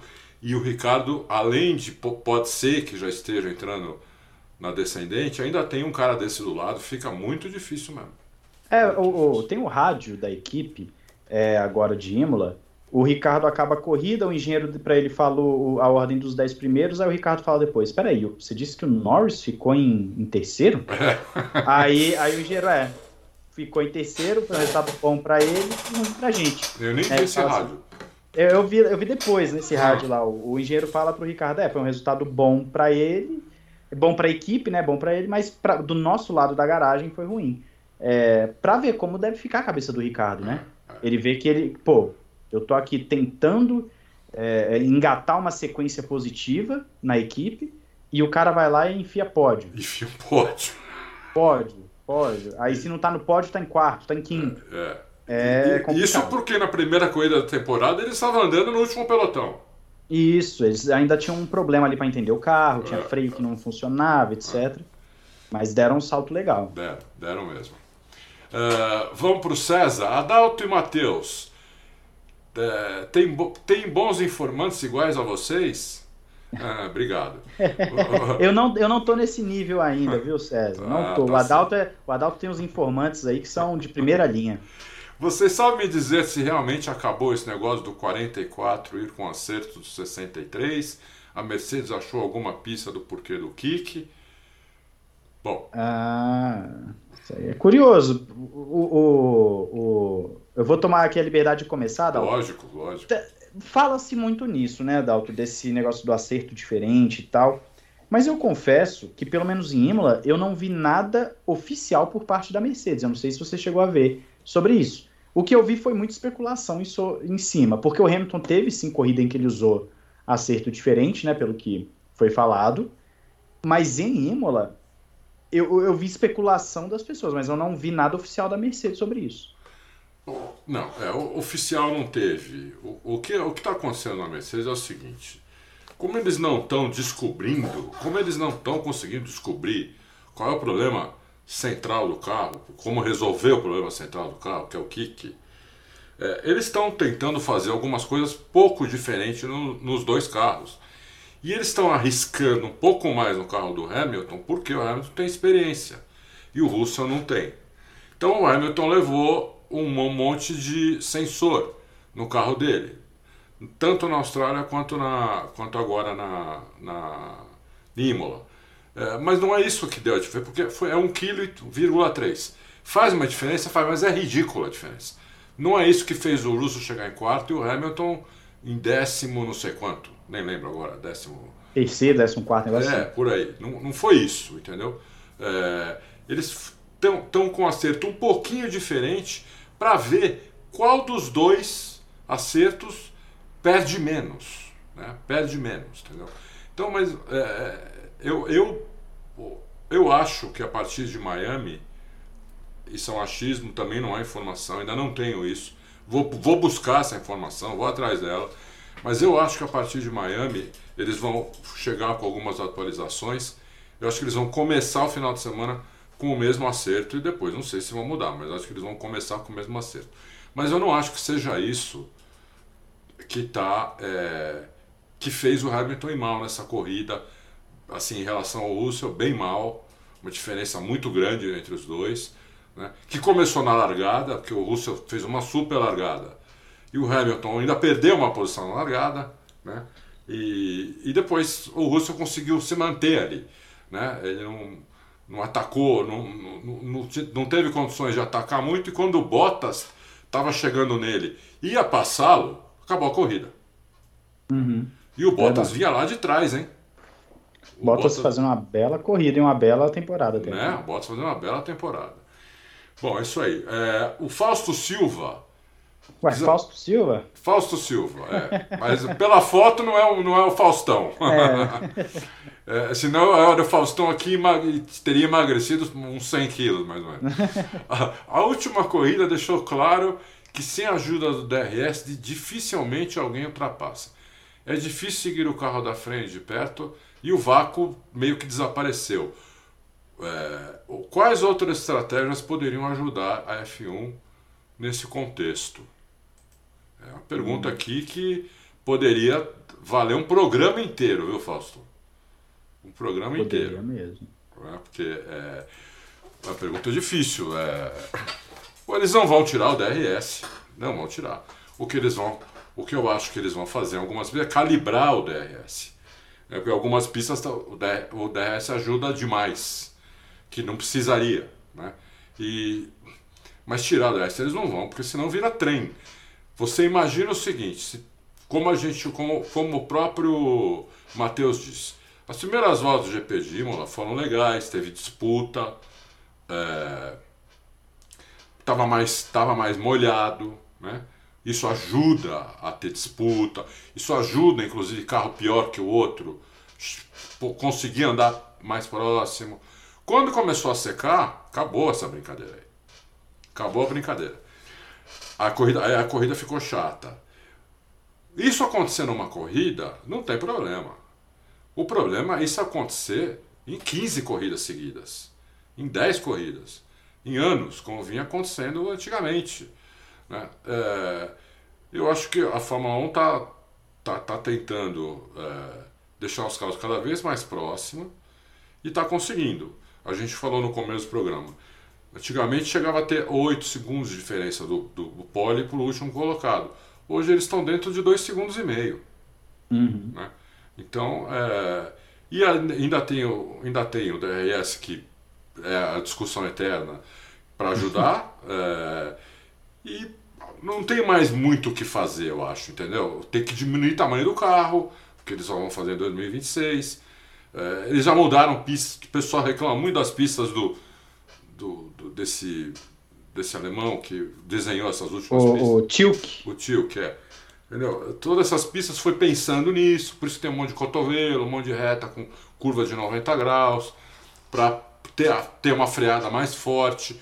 Porque aquelas curvas de alta do circuito, dos circuitos antigos, os carros praticamente não freiam. É verdade. Né? Ou eles fazem de pé cravado, ou eles dão uma levantada de pé e cravam de novo, entendeu? Aí não tem ultrapassagem. Aí não tem.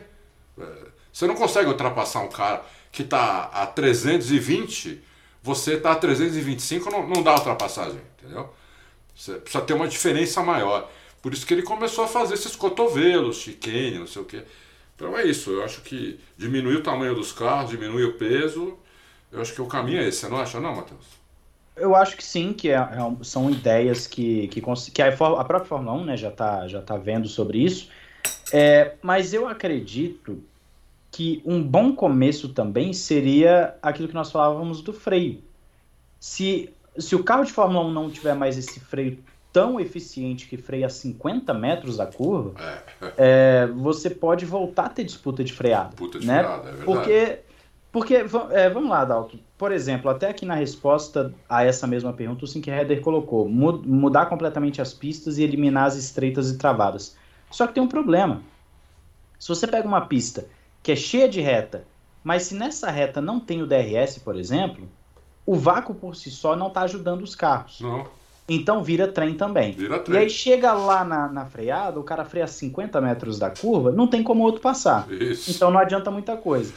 Eu acredito que os freios, é, eles podem ajudar muito nessa, nessa brincadeira. Então é um pacote, na verdade, né, é. que a gente está falando aqui. Tem que é. diminuir tamanho, tem que diminuir peso, tem que tirar um pouco da eficiência dos freios, Pode tirar. É, que é uma coisa que, que influenciaria. É claro que os traçados é, mudar traçados de algumas pistas pode ajudar. O Verstappen faz a ultrapassagem no Hamilton em Abu Dhabi ano passado no trecho novo.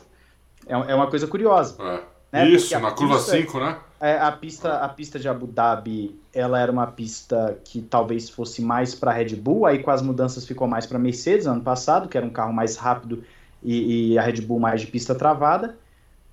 E como a pista ficou mais rápida, a, Mercedes tinha vantagem. E curiosamente, a ultrapassagem do Verstappen é num trecho novo da pista. Um trecho novo, exatamente. Né? É, é, curioso isso. E você vê que é o quê? O Hamilton freia é, para fazer uma linha normal de corrida e o Verstappen ele deixa para dar aquela freada, um mergulho, né? Isso, ele, Aquele mergulho é, é. para justamente é, disputar a, freia, a freada e colocar o carro à frente. Eu, é, então, eu acredito que o freio ele, ele faz uma, uma diferença muito grande na Fórmula 1 e a Fórmula 1 poderia olhar com mais cuidado, porque não tem necessidade do cara chegar em Monza, botar 350 na reta e frear 100 metros da, da primeira chicane. É. Porque, pô, se o cara vai frear 100 metros, como é que o carro atrás vai conseguir botar de lado? É. Fica muito difícil. Fica difícil. Então, é, é um pacote. É, o freio é muito, o freio da Fórmula 1 é muito eficiente, é de carbono, é gigante, é todinho de carbono. É um freio absurdo mesmo, tanto é que é uma das coisas que quando chega um piloto novo na Fórmula 1, é uma das coisas que mais demora para ele, ele, entender é onde tem que frear, como tem que frear. Né?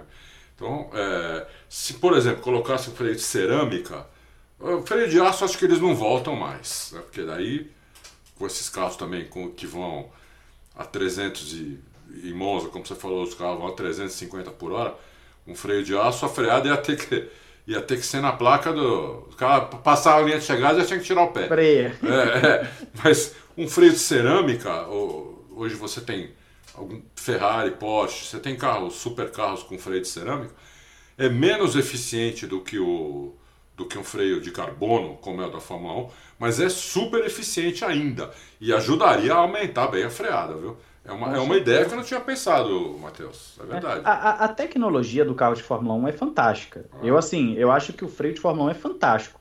Só que quando a gente olha para o nível do espetáculo, aí tem o um ponto negativo, né? É. Porque a tecnologia é fantástica. O motor, por mais que não faça aquele barulho bonito, Sim. é uma tecnologia fantástica. Fantástico. É, a, Fantástico. a tecnologia, seja de suspensão, de pneu, de, de, de como o carro se comporta com DRS, sem DRS, efeito solo tudo que tem ali na Fórmula 1 e no automobilismo geral é fantástico.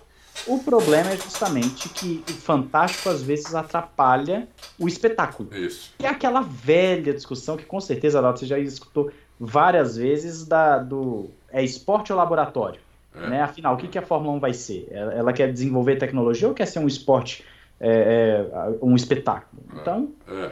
é. algo, é algo que talvez os americanos comecem a olhar, né? Já que eles gostam muito de espetáculo fazer as coisas mais, exatamente, mais Exatamente. Tem que, eu acho que tem que privilegiar o, o espetáculo, não tem, não tem jeito. Ainda mais nos dias de hoje, né?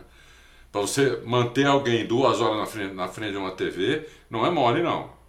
Né? É, é, é, eu acho que é mais interessante fazer essas alterações e, e, às vezes até voltar, dar um passo atrás com algumas tecnologias é, e, e, ter um espetáculo bom do que querer aquela ideia, por exemplo, que falaram de diminuir o tempo das corridas, ah. né? Que estavam falando sobre é, isso há um é. tempo atrás, porque o público jovem não assiste mais. Eu acho que o público jovem, se você colocar uma corrida divertida na frente dele, ele vai assistir por três horas. Também vai, também acho. Né? Três, quatro horas ele assiste. Sim. A questão não é o tempo, a questão é a qualidade do, qualidade do que está sendo do, apresentado, do espetáculo, né? É. Do espetáculo. Então, é, eu enxergo dessa forma também.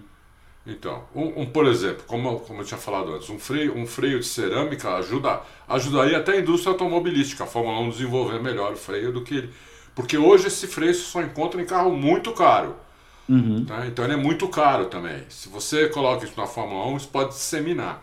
Bom, vamos lá, é uma ideia. É, é uma ideia. É isso aí. O Pedro fala assim: grande Adalto e Matheus, ele é seu inscrito, Matheus. Opa, obrigadão, Pedro. Que bom que você está aí do lado. Bem, bem, vamos lá. Vocês dois concordam comigo que Leclerc está passando pela fase de Max Verstappen em 2017, 2018, que errava muito e superou seus erros e aí se tornou um fenômeno? O que, que você acha, Matheus?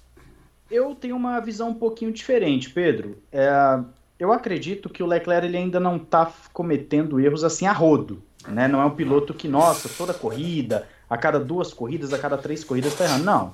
Não. Tanto é que, que de quatro corridas ele ganhou duas. E as duas que ele não venceu, uma ele erra, mas já estava bem longe do Verstappen. E a outra não tinha o que fazer. O Verstappen passou na pista, normal, é, é do esporte. Um dia você ganha, outro dia você perde. Normal. Não tem, não tem muito muito o que dizer sobre isso. É, eu vejo assim, o Leclerc é um piloto muito bom, muito rápido é um cara que tem um potencial de, de sim virar um campeão mundial. Acredito que, que tem esse potencial. É, é, claro que o Verstappen, como, como você disse, Adalto, há, há pouco, o Verstappen está aquele degrauzinho acima.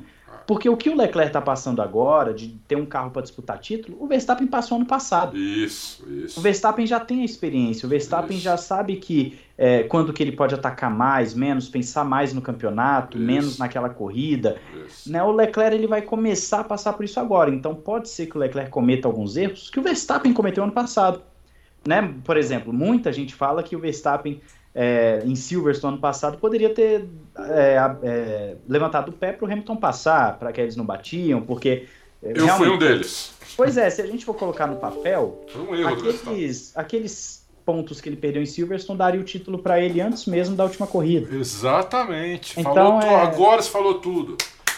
Ele teria sido campeão antes da última corrida. É, ou se não fosse campeão antes, o segundo lugar ou o terceiro lugar resolvia para ele em Abu Dhabi, ele não precisava disputar com o Hamilton ali, isso. toda aquela polêmica e tal. Isso. É, então eu acredito que o Verstappen ele tem a vantagem da experiência. A experiência vai fazer com que o, o Verstappen talvez não cometa erros que o Leclerc possa cometer esse ano. Mas nada impede que o Leclerc também comece a observar que, é, e, e e se corrigir antes mesmo de errar, vamos assim dizer, né? Aprender com os erros do Verstappen do ano passado. Isso, agora é, falou também. É. é. Eu, eu acho que é possível. Eu não vejo o Leclerc como um piloto que erra muito. Né? Eu acredito que ele já está num nível legal. É, eu mas concordo eu concordo. Com você. mas eu concordo que o Verstappen teve sim naquele período de 2017 2018 um grande período de amadurecimento, porque ali ele, ele perdeu muitos pontos em coisas pequenas que ele poderia ter evitado. Isso. E principalmente ali Mônaco 2018, se não me falha a memória, em diante, é onde ele deslancha. Eu, eu acho que em Mônaco ele bate, se eu não me engano, ele bate em Mônaco 2018, e do Canadá em diante ele, ele voa. Voa, ele voa. voa. E, e acabou os erros. Depois pra, é, pra, ele, começou é, a errar quase nada mais. Depois. Ali ele já tinha nível para ser campeão. É. Naquele momento. E eu digo mais, em 2000 e, e, eu não vou lembrar agora se é 19 ou 20, que o, ele disputa com Bottas até a última corrida pelo segundo lugar de, de, de pilotos. Ou seja, se ele com um carro inferior, claramente inferior, já estava disputando com Bottas ali pelo segundo lugar, é, a partir do momento que ele tivesse um carro para disputar título, ele fatalmente ia conseguir disputar firme até o final. Ah. Né, e, e, e, ser campeão, como foi o caso do ano passado. 2000, né, então... 2019, Matheus, eu fui aqui em Interlagos o final de semana inteiro, fiquei no box, tudo, e eu fiquei muito impressionado com, com, com o Vespa, com o Verstappen. Porque realmente ele, guiando o carro, um controle de carro, um controle absoluto do carro, da pista. Parecia que ele tinha nascido em Interlagos, tinha corrido lá a vida inteira. Eu fiquei pasmo. Eu escrevi até uma coisa: o cara é um animal, entendeu? Max Verstappen é um animal.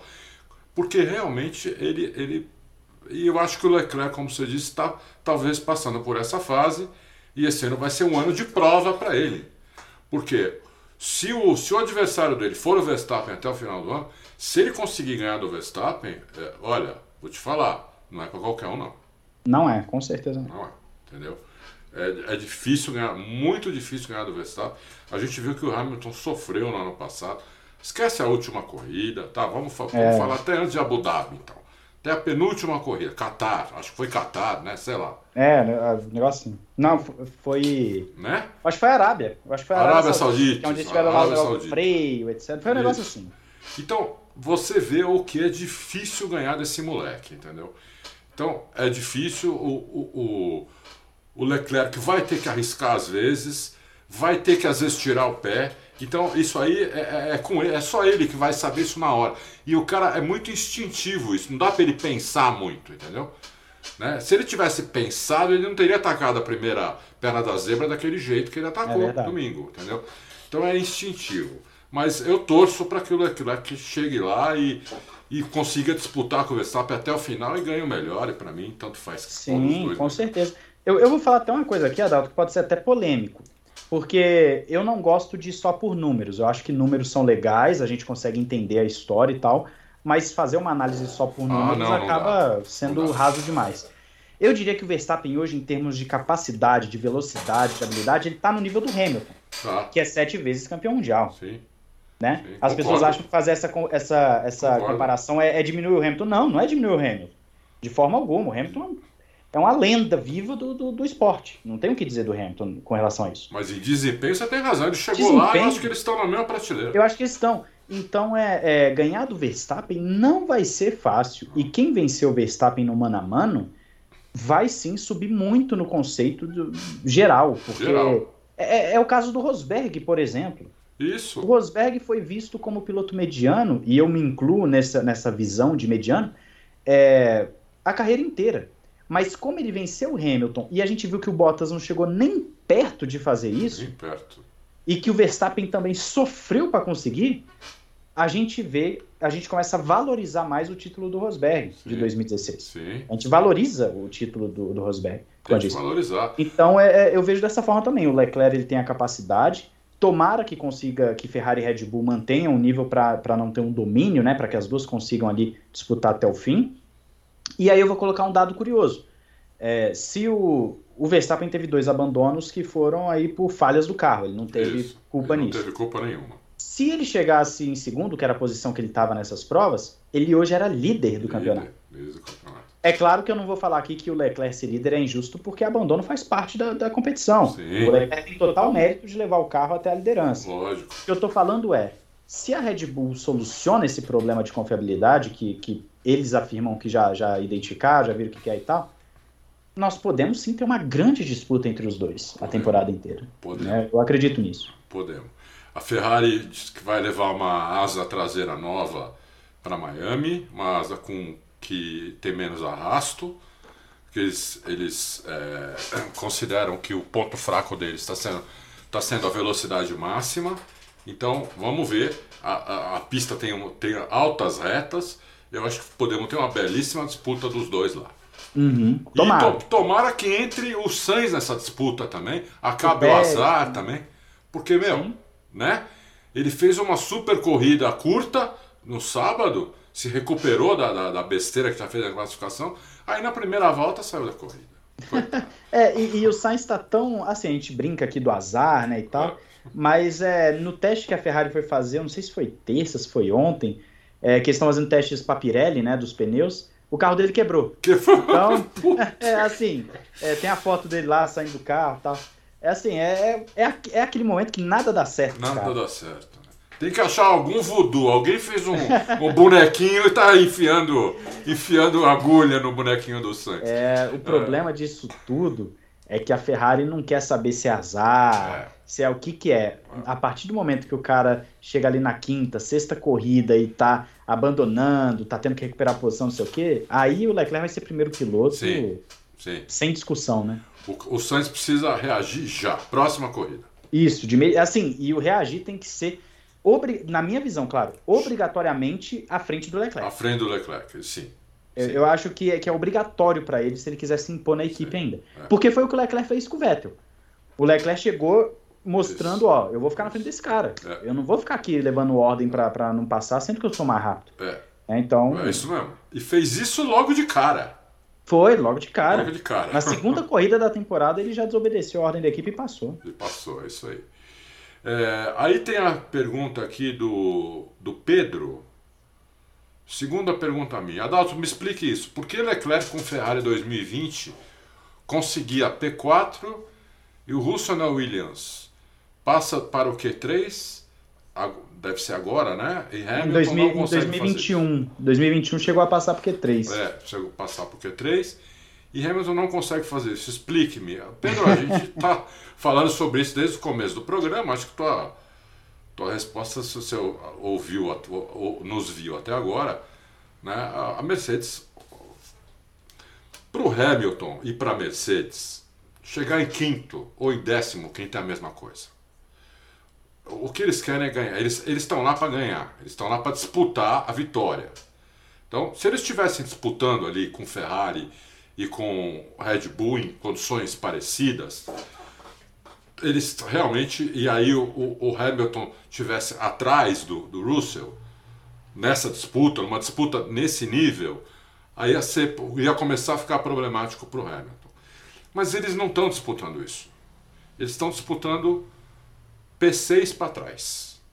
Entendeu? É, o máximo que eles podem fazer hoje é P5 e P6 com sorte, porque eles estão um segundo atrás do, da Ferrari e da, e da Red Bull. Aliás, eles estão. Se eles não melhorarem para Miami, eles já vão estar tá mais. Agora eles já estavam mais no segundo, é capaz de eles ficar no segundo e meio em Miami. entendeu? Então, o cara chegar em quinto ou em décimo quinto, entendeu? É, não, não, é a mesma coisa. Então, eles, eles estão tentando fazer com que o carro vá para frente. Se o carro não for para frente realmente, não tiver jeito, essa atualização não funcionar nada, eu imagino que daí eles vão ter que se contentar em ir para Q3 e fazer ponto. Mas enquanto isso não acontecer, eu acho que ainda não dá para avaliar. O que, que, você acha, Matheus?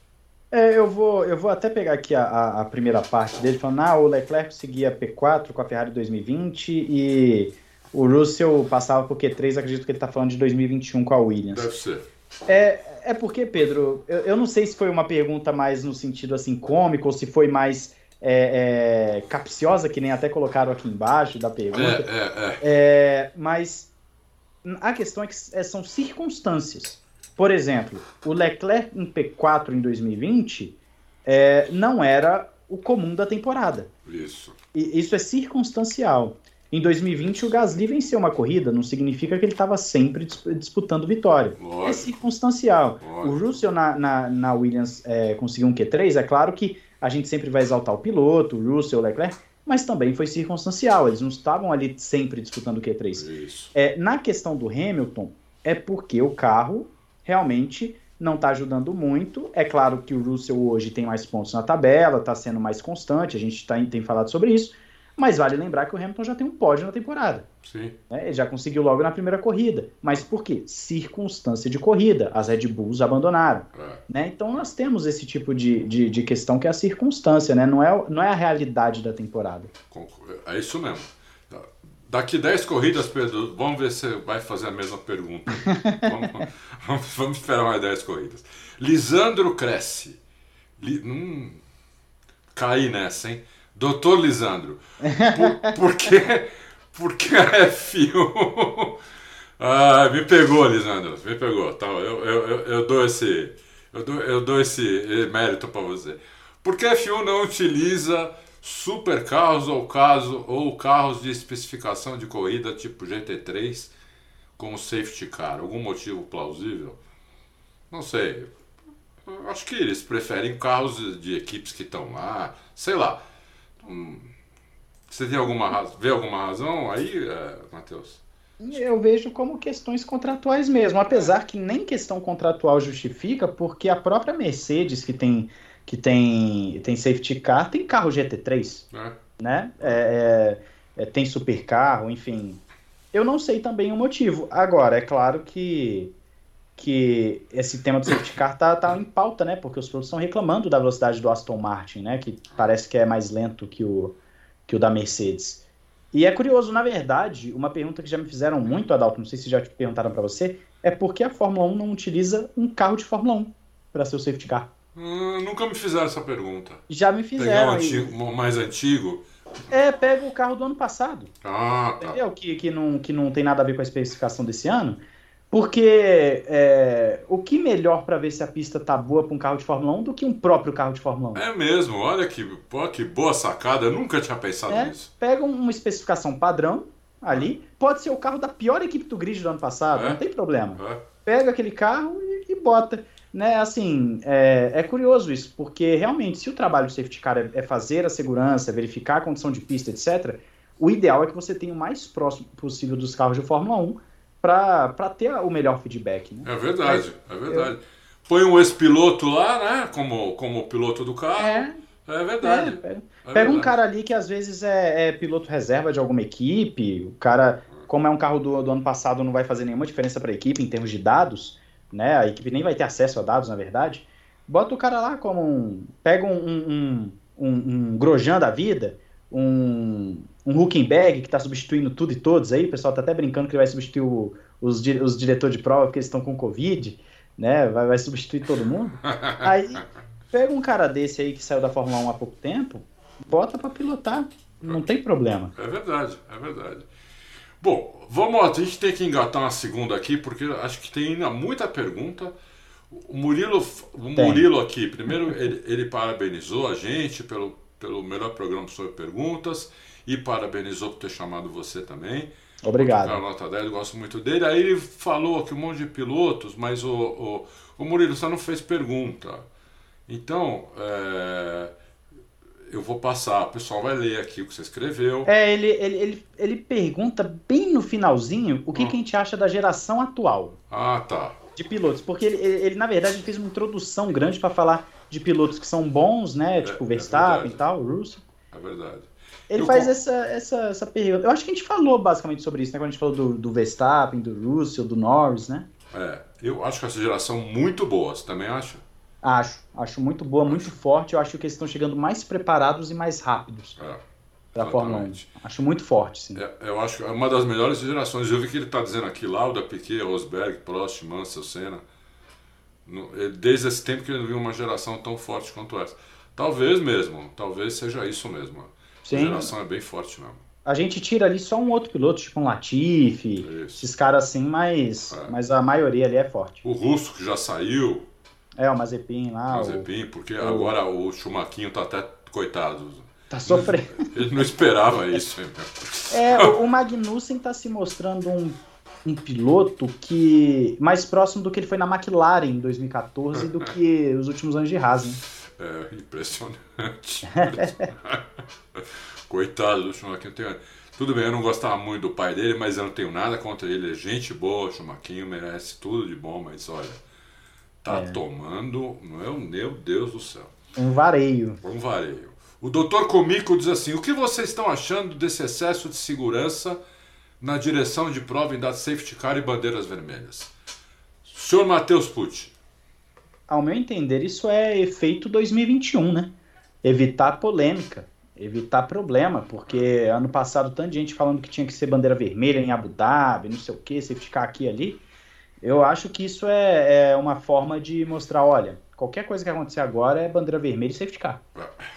Eu acho que é isso. Eu acho que é, é, é resultado de 2021. É. E, e, os dois, e os dois diretores de prova, apesar de eles serem dire... um era do DTM, o outro era do WEC, são dois caras muito experientes, mas eles não têm experiência na Fórmula 1. Então tem que adquirir uma experiência na Fórmula 1, né? Mas eu não acho que eles estão indo mal, não. Estão um pouco mais. Estão é, querendo como disse o Matheus, prezar mais pela, pela segurança, né? Para não, não, não deixar muita polêmica. Mas acho que com o tempo eles vão melhorando também. Uhum. Será que, o, será que é o Huckenberg que vai substituir os dois agora lá com o Covid? É, ele está sendo o substituto oficial, né? De todo mundo aí. Uh, o Bruno Ferreira pergunta se nós estamos sabendo dos rumores sobre as trocas de pneu. Jornalista Albert Fábrica. Então, né? Bruno, a gente já falou sobre isso. Obrigado. Falamos isso lá no começo do programa. Depois, o Braia. Ô, Braia, tira esse droga da frente aí. Só, só Braia. Sobre o Bottas, achei curioso ele não ter se mudado para Aston Martin, uma equipe que tem ligações com a Mercedes Totó. A Alfa Romeo é uma equipe que no passado andava no fundo e um piloto de nível dele em uma equipe pequena é questionável. Então eu fiquei pensando que talvez esteja pensando em se juntar à Ferrari num futuro eventual fracasso do Sainz, ou se tornar protagonista na Volkswagen, Sauber, se torne Audi ou Porsche, o que vocês acham? E quer saber do futuro do Bottas, do Braia? É... Não sei, eu acho que o Bottas está bem na, na Alfa Romeo, super bem. Um carro que uh, o ano passado era o segundo pior, hoje é um carro uh, que está indo bem, o Bottas está indo super bem está é, tendo algum, até algum azarzinho e eu acho que ele fez uma escolha certa de, de ter ido para lá, até porque não teria lugar para ele na Ferrari. Eu acho que o Sainz, e o Sainz acabou de renovar contrato com a Ferrari, não tem nenhuma chance de, de, de, de alguém tirar o lugar dos. Nesse momento, né? As coisas mudam, o mundo vira, as coisas mudam. Nesse momento eu não vejo chance de ninguém tirar o lugar nem do, nem do Leclerc, nem do Sainz na Ferrari no futuro próximo. Uhum. O que, que, você acha, Matheus? Eu acho que o Bottas ele não está em posição de pensar assim muito à frente, porque ele já não é um garoto, né? É. Também ele não é essa. um garoto. Também é, tem essa. É, ele não é um garoto. É claro que, que o movimento para a Alfa Romeo foi, a, foi arriscado, porque a Alfa não vinha bem ano passado. Eles devem ter falado para ele que, que eles tinham um ótimo projeto. E o carro tem saído muito bem do nível que eles estavam ano passado, e o Bottas também. É, talvez eu esteja vendo as melhores exibições do Bottas em termos de pilotagem pura. É. Né? No GP passado mesmo ele teve problema no box e mesmo assim foi lá para recuperar as posições e, e conseguiu um ótimo, se não me engano, quinto lugar, né? Foi.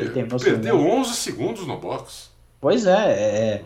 o Bottas está num nível. Eu acho que assim ele é aquele piloto excelente para meio de pelotão. É minha opinião. Tem gente que acha que ele é ótimo para primeiro escalão eu acho ele ótimo para meio de pelotão. E acho que ele está fazendo um grande trabalho na Alfa Romeo até aqui. É isso aí, concordo.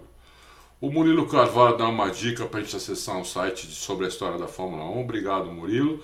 Aí a Maria Clara Bortoli. Já a Maria Clara faz, costuma fazer perguntas para nós. Fazia tempo que você não fazia, Maria Clara. Boa tarde, rapazes do Auto Racing, o convidado Matheus. Na pré-temporada eu li, inclusive acredito que vocês publicaram que as equipes teriam que divulgar um relatório com todas as mudanças técnicas feitas naquele fim de semana, as populares atualizações após os treinos livres de cada grande prêmio, além de explicar o papel de cada uma delas. E chegou aí para frente, confesso que não vi. Se essa regra entre, entre em vigor, eu posso encontrar esse tipo de informação. É exclusivo de alguma assinatura da Fórmula 1? É, na verdade, essa, essa informação, elas, elas dizem. O que tem de informação é o que as equipes pediram para a FIA trocar. Que elas podem, elas podem trocar várias peças, inclusive um carro no parque fechado. Ela pode trocar um monte de coisa, mas elas têm que pedir para a FIA e aí sai um relatório do que, do que elas é, trocaram. Agora, é, atualização e para que as atualizações servem, eu não, não, não sei disso não. Você sabe, Eu, eu acho que até tem isso, Adalto, que eu lembro que isso está acontecendo às sextas-feiras, antes do treino livre. É, as equipes passam um relatóriozinho do que, que elas mudaram no carro. Agora, a divulgação desse material é algo que eu não sei se sai nos canais oficiais da FIA, da, da Fórmula 1 eu sei que não sai. Porque o da Fórmula 1 acompanha, eu sei que não sai. Mas eu já vi, inclusive na, na, é, na, segunda prova na Arábia, é, eu lembro de ter visto um, Vi um também, comunicado lá, o, o documento, né? O documento, explicando, tal equipe mudou tal coisa e tal, tal, tal. É, agora, onde sai isso é uma boa pergunta. Mas as equipes estão fazendo, isso acontece toda sexta-feira antes do primeiro treino livre, conforme já tinha sido anunciado no ano passado que seria feito, né? Mas está acontecendo sim.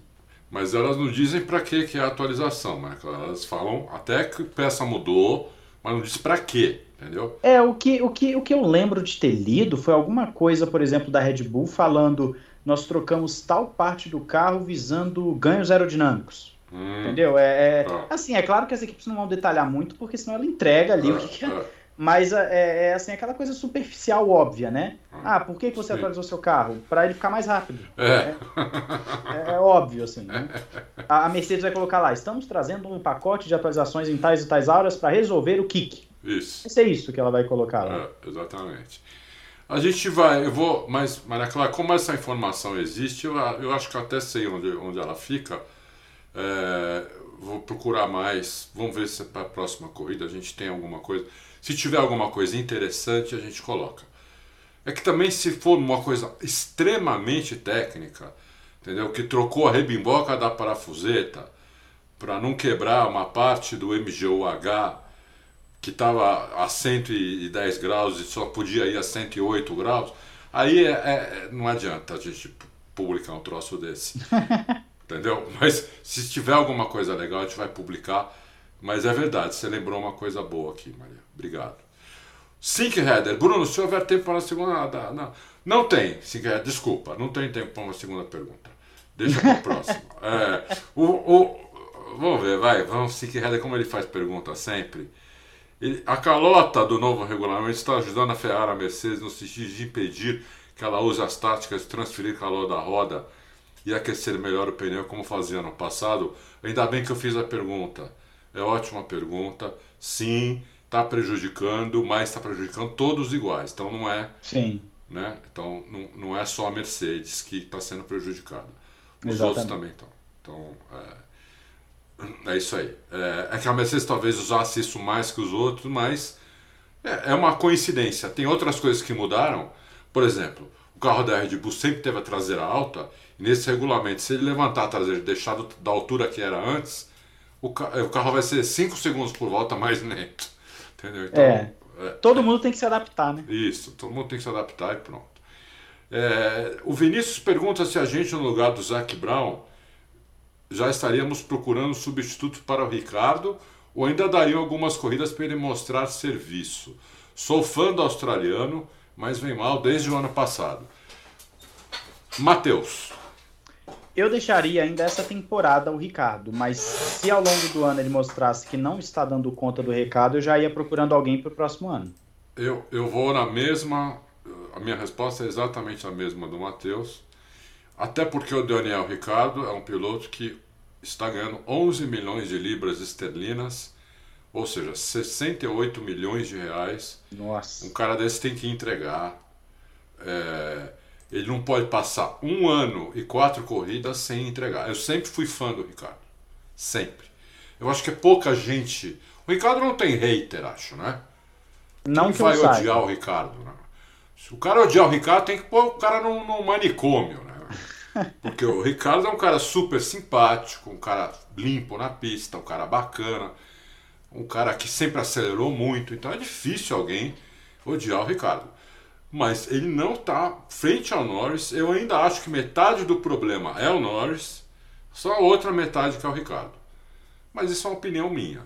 Matheus, o que, que você acha? O, dar esse ano para ele, eu também acho que tinha que dar esse ano.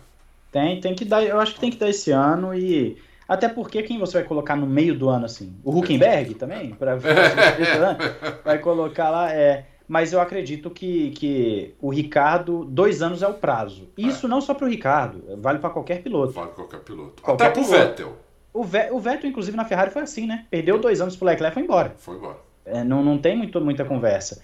É, então, sim, eu, de, eu deixaria esse ano, mas se chega ali no meio do ano, aquele período que já começa a season, período de férias ali do meio do ano, olha, o Ricardo não entregou até agora, aí a gente já procura alguém, porque senão vira um Felipe Massa. Sim. Eu não sei se vai lembrar que o Felipe Massa, ele, 2010 até 2013 ali, é mais ou menos, eu acho que é 13, né, que ele ficou na Ferrari ainda. Foi. É, ele, na segunda parte do campeonato ele andava bem. Aí a Ferrari ia lá e renovava com ele. Isso. Só que a primeira parte do campeonato seguinte ele andava mal. Andava mal. Aí, é verdade, olha, é verdade. É, aí ele aí no segundo semestre ele andava bem. Aí renovava por conta disso. Aí ficava nisso, né? É verdade. Todo ano era isso, é verdade. Eu não tinha me tocado, olha. É, é depois. Eu, particularmente, não sei você, Adalto, mas eu, particularmente, acho que o problema do Massa foi aquela molada lá. Ah, não. eu não tenho dúvida. É, porque até, até ali, se a gente pega até os grandes lances do Felipe Massa, ele era um piloto até arrojado. Sim, sim Antes. Sim. Ele era um piloto. Depois da molada, ele ah, não, desandou completamente. Qualquer dia eu vou contar, eu tive um problema parecido quando era adolescente. Não foi em carro, foi em moto. Mas aconteceu comigo mais ou menos o que aconteceu com o Felipe Massa. E eu posso garantir para quem está nos vendo que faz uma diferença enorme, principalmente nos dois primeiros anos. A diferença tá é enorme. Você perde a noção de profundidade. E você perder a noção de profundidade num carro de Fórmula 1 que passa em Mônaco a 2 centímetros do guarda-reio a 200 por hora, está morto. Está morto. Então, eu acho que o Massa foi até bem demais do, pelo que aconteceu com ele. Essa molada aí, é, olha, é. Nem fale. Muito, muito bem lembrado pelo, pelo Matheus. Bom, vamos para a última pergunta que é do Fabiano Franco. Vamos imaginar, GP Miami, Mercedes ainda mal, mas Russell arruma mais um pódio. Em Barcelona as atualizações funcionam e ele, e ele entra na briga. Mercedes já tem o primeiro piloto? Matheus. é, Ele fez um tá... quadro aí, né? O pessoal tá querendo uma, um caos na Mercedes tá, lá, né? Tá. Criar um, um coisa. Tá. Eu não acredito. Dado esse cenário, Fabiano, eu não acredito que chegaria com o primeiro piloto definido, porque tem todas, como nós falamos aqui, a circunstância. Né? Hoje o Hamilton não está conseguindo bons resultados, mas são circunstâncias que estão acontecendo. Agora, se eles entregam atualizações, a Mercedes entra na briga e o Hamilton continua ficando atrás do Russell, aí, mais 5, 6, 7, 8 corridas, aí beleza. Aí a gente começa a falar, olha, a Mercedes tem que focar no Russell, porque senão vai, vai, vai perder com o Hamilton. Mas não, num primeiro cenário assim, logo na primeira corrida das atualizações deu certo, tal, não. É, até porque o Hamilton tem capacidade para igualar o jogo. É. Não, não, tem, não, não tenha dúvida sobre isso também acho, eu concordo. A Mercedes não é muito de fazer isso também, definir um primeiro piloto. Você vê que o Bottas nunca reclamou que ele era o segundo piloto. O, o, o antes do Bottas era o Rosberg, imagina, ele foi até campeão. Né? Então, é, a Mercedes não é muito de fazer isso. É evidente que no final do campeonato, no final do campeonato, se um deles não tiver mais chance, é lógico que ele vai ter que abrir para o outro. Mas até chegar nesse ponto, eu duvido que a Mercedes defina isso. Né? Uhum. É, exatamente. Bom, exatamente. Então é isso aí. Eu queria agradecer você que ficou conosco até agora e agradecer muito o Matheus é, por ter aceitado o convite por tá, e por ter agradecido hoje o nosso programa. Não, eu que agradeço, Adalto. Foi um prazer. Pode ter certeza que eu voltarei outras vezes quando for convidado e que também farei mais convites. A gente já gravou vídeo junto também isso, lá pro, pro Ressaca e tal. Isso. Com certeza é sempre um prazer. Eu gosto muito do nosso bate-papo aqui. Legal, muito obrigado mesmo, Matheus, muito obrigado, Confraria, e a gente se vê na terça-feira que vem no próximo Loucos, tá? Um abração, tchau, tchau, Matheus. Valeu. Ah, peraí, parei aqui.